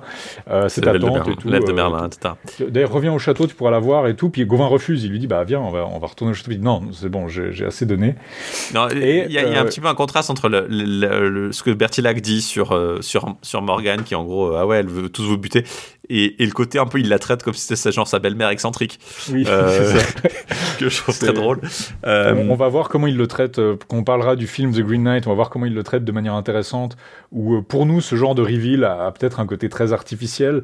Et aussi évidemment dans l'interprétation on se dit on a l'impression de voir quelqu'un qui essaie de raccommoder ça et peut-être de rendre une histoire plus acceptable. Et, et peut-être qu'en fait le, le, prototype de l'histoire avait quelque chose justement de plus païen, de plus symbolique. Peut-être qu'il y avait une morale ou un sens plus explicite et que là on nous l'a un peu camouflé en disant non mais c'était tout, tout ça c'était c'était sous le manteau de la fée Morgane. Je pense que c'est pas forcément indispensable de voir ça là-dedans. Moi je pense qu'il y, a aussi la possibilité que ce soit précisément le, fait que ce soit un peu hokey, hein, que ce soit un peu euh, mm. bébête comme, comme solution. Déjà, c'est tout à fait le genre de plan arthurien à la con que, les enchanteurs feraient déjà. Euh, mais aussi parce qu'en fait, le, vrai propos du récit, c'est aussi souligné par la façon dont Bertilac réagit en fait à la, à la, la trahison de Gauvin, parce qu'il lui mm. dit non, non, mais euh, la raison pour laquelle je t'ai coupé les deux premières fois, j'ai hésité, c'est parce que tu m'as effectivement les deux premières fois, tu m'as donné euh, ce, ce que j'ai reçu, mais la troisième fois, tu m'as caché quelque chose, tu as caché cette ceinture. Alors tu pourrais dire bon la ceinture elle a marché hein, finalement il n'est pas mort il a été tranché par la par la, il, a par la il a quand même une égratignure à la mais il a quand même une égratignure qui, qui, qui apparemment saigne quand même beaucoup. Hein. Ouais, enfin qui saigne suffisamment pour lui faire tomber des gouttes de sang sur le sol, effectivement. Mais le, propos, c'est que bah, il a reçu cette égratignure parce qu'il n'a pas tout donné. S'il avait tout mm. rendu au, Chevalier Vert, il n'aurait rien eu du tout. Ça aurait été trois tentatives, trois pseudo-coups, puis rien, puis c'est marre. Là, il aurait dit c'est bon, on est quitte. De deux manières, parce qu'en fait, tu pourrais dire, bah, en fait, cette tu peux voir ça de plusieurs manières. Tu peux dire, bah en fait, la ceinture l'a pas rendue invincible, c'était juste un test. Peut-être qu'elle est pas Tu pourrais dire, elle est pas magique du tout. Tu pourrais avoir cette perspective-là. Ou bien tu pourrais dire, elle est magique, puisqu'il va pouvoir la garder. Euh, enfin, ou bien elle est magique, mais étant donné que Bertilac fait partie du même monde magique, bah, il peut la, on va dire la, supplanter, la override, quoi, euh, de cette manière-là. Ou bien simplement, ouais, c'était, euh, c'est parce qu'il l'a, dans le côté symbolique, c'est parce qu'il l'a pas donné qu'il est vulnérable. Et puis Bertilac dit bon, c'était pas par convoitise pour ma femme ou bien pour d'autres raisons, euh, motifs peu avouables que tu as fait ça, mais pour préserver ta vie, donc c'est pas si grave et tu t'en tires avec une égratignure. Et, ça, c'est c'est rare aussi pour les récits arthuriens, c'est qu'en général, le héros du récit, il peut échouer, mais soit il échoue, Lancelot typiquement à la tombe de Siméon, parce qu'on lui dit non, c'est pas cette épreuve, elle est pas pour toi, soit il réussit haut la main et c'est le meilleur du monde. Mais le fait de dire bon, euh, bon ben. T'as fait 90% du truc. Voilà, euh, à moins comme note, 9 euh, sur 10, pas mal, t'as presque tout fait, mais là t'as échoué. Euh, en fait, c'est assez rare comme, comme, comme conclusion. Il y a Perceval avec l'épée, qui ressoude l'épée, mais finalement il y arrive. Enfin, tu vois, ça arrive d'échouer une épreuve, mais ça, arrive d'échouer une épreuve, mais. généralement, c'est un prélude à la réussite de l'épreuve. Soit par toi, soit par quelqu'un d'autre. Soit par quelqu'un d'autre. Et euh, du coup, euh, là. Typiquement avec le Graal et Lancelot. Là, on a une conclusion qui est vraiment en demi-teinte pour Gauvin, euh, qui a vraiment l'air honteux. Et en fait, c'est pas une fin. Habituellement, les romans arthuriens, bah, il y a une fin triomphale. On a tué le méchant, on a sauvé la dame, on a restauré son château. Peut-être même qu'on va se marier et fonder une dynastie ou comme ça. Là, c'est l'ambiance à la cour d'Arthur. Ah, une super aventure. On va voir juste après, c'est une super aventure et tout. Gauvin est honteux. Et il se dit effectivement, je me suis je me suis parjuré, j'ai eu peur, j'ai eu ceci, j'ai eu cela. Et, cette fois-ci, il revient. On a l'impression qu'en fait, ce qu'il a ramené, enfin, l'espèce de voyage du héros, ce qu'il a ramené, c'est la honte. La connaissance de la honte et de, son incapacité. Et que ce qu'il disait au début, je suis le plus faible et le plus, euh, le plus faible de corps et d'esprit. Là, en fait, à la fin, on a l'impression qu'il a qu'il a euh, internalisé complètement ça, enfin qu'il le, ressent à un niveau beaucoup plus. Une d'humilité forcée un peu quelque part. C'est pour ça que moi je pense que je suis pas forcément sûr que c'est indispensable de voir, euh, de, chercher pourquoi. Enfin, tu peux, toujours, tu peux toujours le faire, hein, mais on peut toujours le faire. Mais je, pense que l'idée de savoir euh, cette espèce d'excuse un peu facile sur la, le rôle de Morgane, parce que mm. c'est pas le propos du récit en fait. Le propos du récit, c'est l'échec de Gauvin. Euh, et ça c'est rendu encore plus évident si l'échec de Gauvin, non seulement il, fait, euh, il est tout à fait désamorcé par Bertilac, qui lui dit non, non, mais t'inquiète pas, c'est pour ta vie, ça va. Euh, alors que c'est en fait le propos central de l'épreuve, censément. C'est de mm. réussir à d'accepter de, risquer ta vie. Euh, et en fait, ça, me fait penser que même cette excuse un peu bidon de Bertilac, non, non, mais en fait, ça va, c'est bon. C'est tout, tout, est fait pour humilier Gauvin plus qu'autre chose, en fait. C'est vraiment un récit qui a pour but de, de, de, faire du mal à Gauvin de point de vue moral, mm. plus que d'avoir pour but de vraiment euh, tuer euh, la guenièvre euh, ou, de, faire un jeu fun, quoi. C'est vraiment. Oui, il y a vraiment ce côté un peu. voilà. C'est, on, l'avait dit, c'est un thème des romans français de Gauvin assez courant, c'est que Gauvin est soit placé dans des situations où c'est impossible d'être courtois, ou bien il est mis en, danger ou en péril à cause de. Sa réputation le précède et ça lui cause des problèmes. Et ce, ce côté courtoisie impossible, ou bien le maître dans des tentations difficiles, ça, ça s'inscrit clairement dans cette lignée-là. Mais comme tu le dis, il y a une autre interprétation de la ceinture qui est, c'est pas seulement parce qu'il n'a pas rendu euh, c'est pas seulement parce qu'il n'a pas rendu ce qu'il devait rendre, mais c'est aussi parce qu'il a essayé d'échapper à, l'épreuve en fait. Il a essayé d'utiliser une, une, astuce, un, cheat code pour euh, contourner ça, une assurance. Il a refusé le principe de cette épreuve dans les autres textes qu'on a vus, qui est justement euh, d'affronter la mort sans sourciller. Et, et, là, il essaye de contourner ça. Et donc, quelque part, est-ce qu'il est puni parce qu'il n'a pas rendu, ou bien parce qu'il a essayé de s'écarter en guillemets de l'esprit euh, de l'épreuve Il a une petite, un petit souvenir euh, désagréable de ça?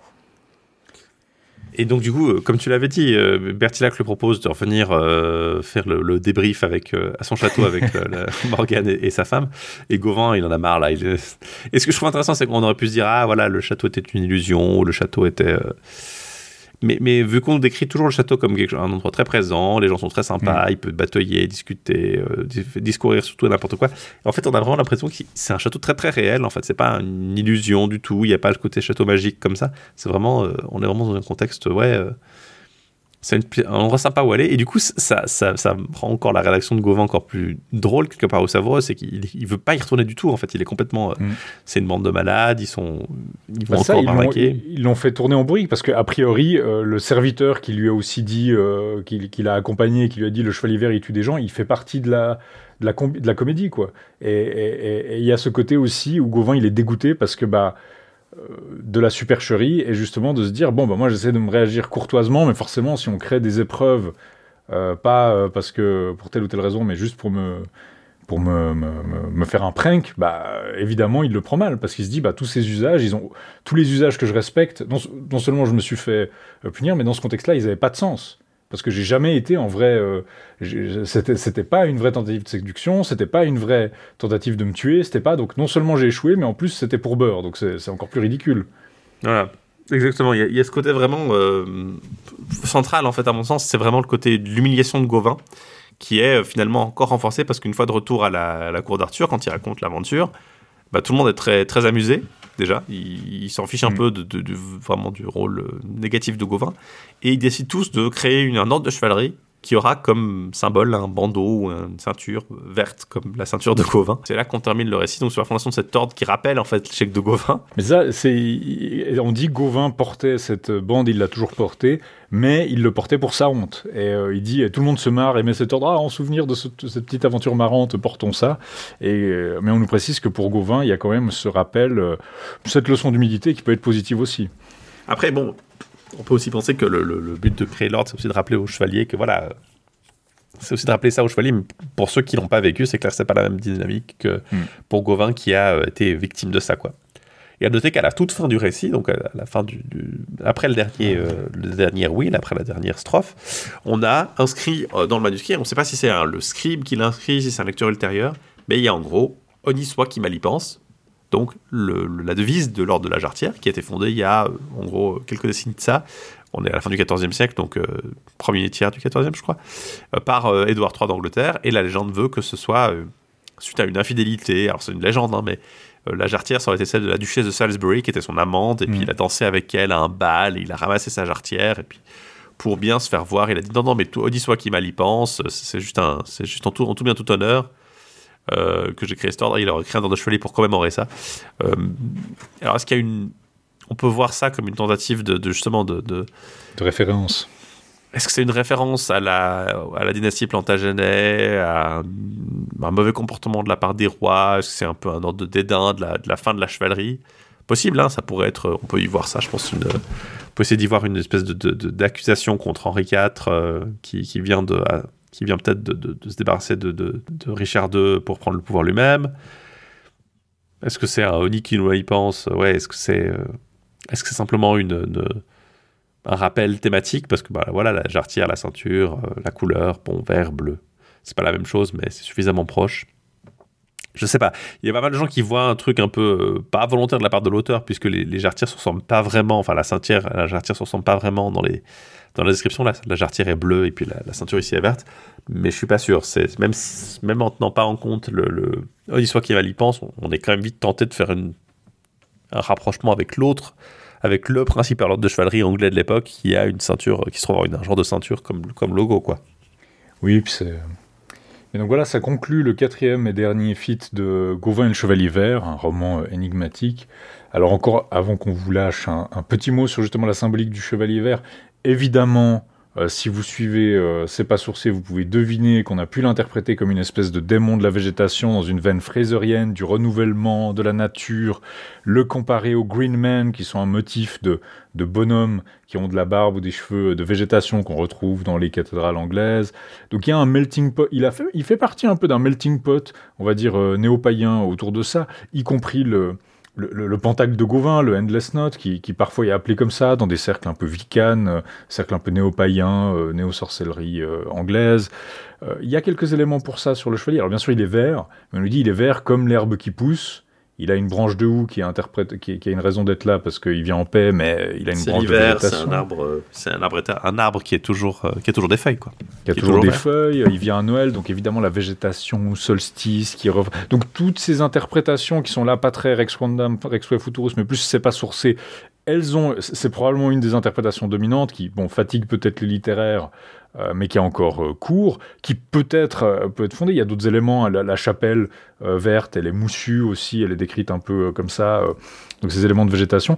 Il peut peut-être qu'il représente bêtement la mort, cette espèce d'inévitabilité. Le vert serait cette couleur peut-être cadavérique ou peut-être là on arrive dans les pastourades mais mais ça a été posé aussi que peut-être simplement oui ça parle du fait d'affronter la mort et une espèce de de son importance dans le code de chevalerie et d'avoir ce personnage un peu brutal, etc., qui, euh, qui euh, vous propose un jeu stupide, mais interprété dans ce côté-là, un peu du fait que c'est important pour le chevalier de connaître la mort. Là, on, on est plus proche du Bushido que des codes de chevalier euh, européens, mais ce serait une, une possibilité.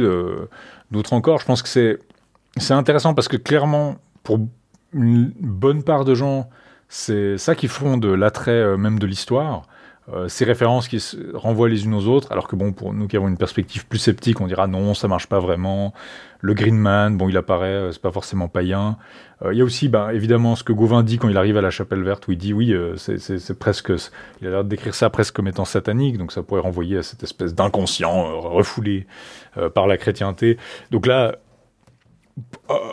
comme dans l'esprit de Noël, on va dire que bon, c'est pas trop notre truc, mais que effectivement, il y a énormément d'éléments qui se prêtent euh, assez facilement. C'est une lecture assez facile avec ce que le roman nous donne, mais qui est très très loin d'épuiser euh, son potentiel entre ces scènes de chasse très vivaces, ces descriptions de la nature qui sont très belles, c'est ce jeu intrigant de séduction et d'échange de baisers et de, de gibier. Euh, il y a clairement beaucoup de pistes pour le, le connecter à d'autres, et c'est clair que c'est pas quelque chose qu'on voit dans tous les romans arthuriens du genre, euh, ni même dans tous les romans arthuriens anglais, comme on va continuer à les examiner. Euh, voilà, et comme tu le disais Antoine, pour toi c'était certainement ton, ton préféré. Alors je pense que c'est... Moi je pense que ça reste peut-être encore le conte du Graal. ça change un peu au fil du temps, mais je, crois qu'il a un charme que j'ai, dont j'ai de ouais, le conte du Graal est un peu le, tellement fondateur en même temps et tellement unique. Mais je trouve que le Chevalier Vert a ce côté un peu... On, on, blague souvent sur les vouloir interpréter les textes arthuriens comme particulièrement modernes ou uniques d'une façon ou d'une autre, hein, mais sans, être sans aller jusqu'à dire que ce pas des éléments qu'on trouve ailleurs, euh, je pense qu'il a un équilibre très très efficace en fait entre bah, bon c'est aussi aussi inévitablement un texte plus moderne hein, il, a, est 150 ans plus jeune que il, a 200 ans de moins que le Comte du plus de 200 ans de moins enfin il est au moins 200 mm. ans plus jeune que le Comte du Graal, disons. Euh, donc inévitablement, hein, on, a, on, est dans une tradition littéraire plus mature, euh, dans une tradition, dans une, période plus riche de l'histoire littéraire euh, anglaise en tout cas, même mm. européenne sans doute, hein, enfin au XIVe siècle, XVe siècle. On commence à avoir une très riche tradition littéraire aussi en français, hein, mm. au-delà de la, matière de Bretagne. Donc c'est inévitable qu'il soit peut-être un peu plus riche de ce point de vue-là, mais je, je pense qu'il a quand même aussi un charme qui est lié à son, son unité particulière. Euh, c'est, il fait mm. quoi? 2500 lignes euh, il est très efficace, il est concentré de bout en bout, euh, il a des éléments uniques qu'on ne trouve pas ailleurs. pour moi, c'est ce qui fait son charme. Et à ça s'ajoute cette place unique dans la, la tradition poétique de l'Angleterre médiévale, et ce rôle un peu voilà, particulier qu'il a après dans, dans, dans l'histoire de la, la, discipline aussi, et puis les, grandes figures qui sont penchées sur ce perso. là bon, surtout Tolkien, faut bien l'avouer, hein, c'est pas, il euh, a, pas non plus ça n'a pas non plus le retentissement que pouvaient avoir les, chercheurs et les travaux sur, sur Chaucer, par exemple. Mais on a quand même eu quelques, quelques, une certaine influence. Donc, évidemment, il y a ces, grandes figures qui sont penchées dessus. on n'a pas beaucoup parlé de l'influence que le, le, récit a eu chez Tolkien. Bon, après, euh, c'est pas euh, comme beaucoup de choses que Tolkien a faites. Hein, euh, on, peut parler par exemple du Chaucer de Tolkien, on peut parler du, Beowulf de Tolkien, on peut parler du, du, du Gauvin de Tolkien. Tous n'ont pas eu la même influence. C'est clair que on peut essayer d'y voir voilà, les prémices de son travail arthurien, de son autre arthurien public et cette, cette mort d'Arthur dont on parlait, là, cette chute d'Arthur dont on parlait la dernière fois. Maintenant, je pense que c'est pas forcément aussi nécessaire que ça. Il y a quelques mots qu'on retrouve ça et là. Je crois que le principal euh, mot qu'on y retrouve, qui a eu vraiment une postérité chez Tolkien, c'est euh, euh Woodwose, cette notion de l'homme sauvage. Euh, il apparaît donc Gauvin le Chevalier Vert sous cette forme-là, un Woodwose. Et c'est un mot qui est utilisé pour décrire notamment. Alors, c'est pas les Green Men, c'est vraiment des, des, hommes sauvages. des peaux de bête, une massue. En peau de bête, voilà, l'homme sauvage, c'est classique du genre à, provoquer des, des, des, crises, euh, de, des crises chez des, souverains français, euh, genre Bal des Ardents, tout ça.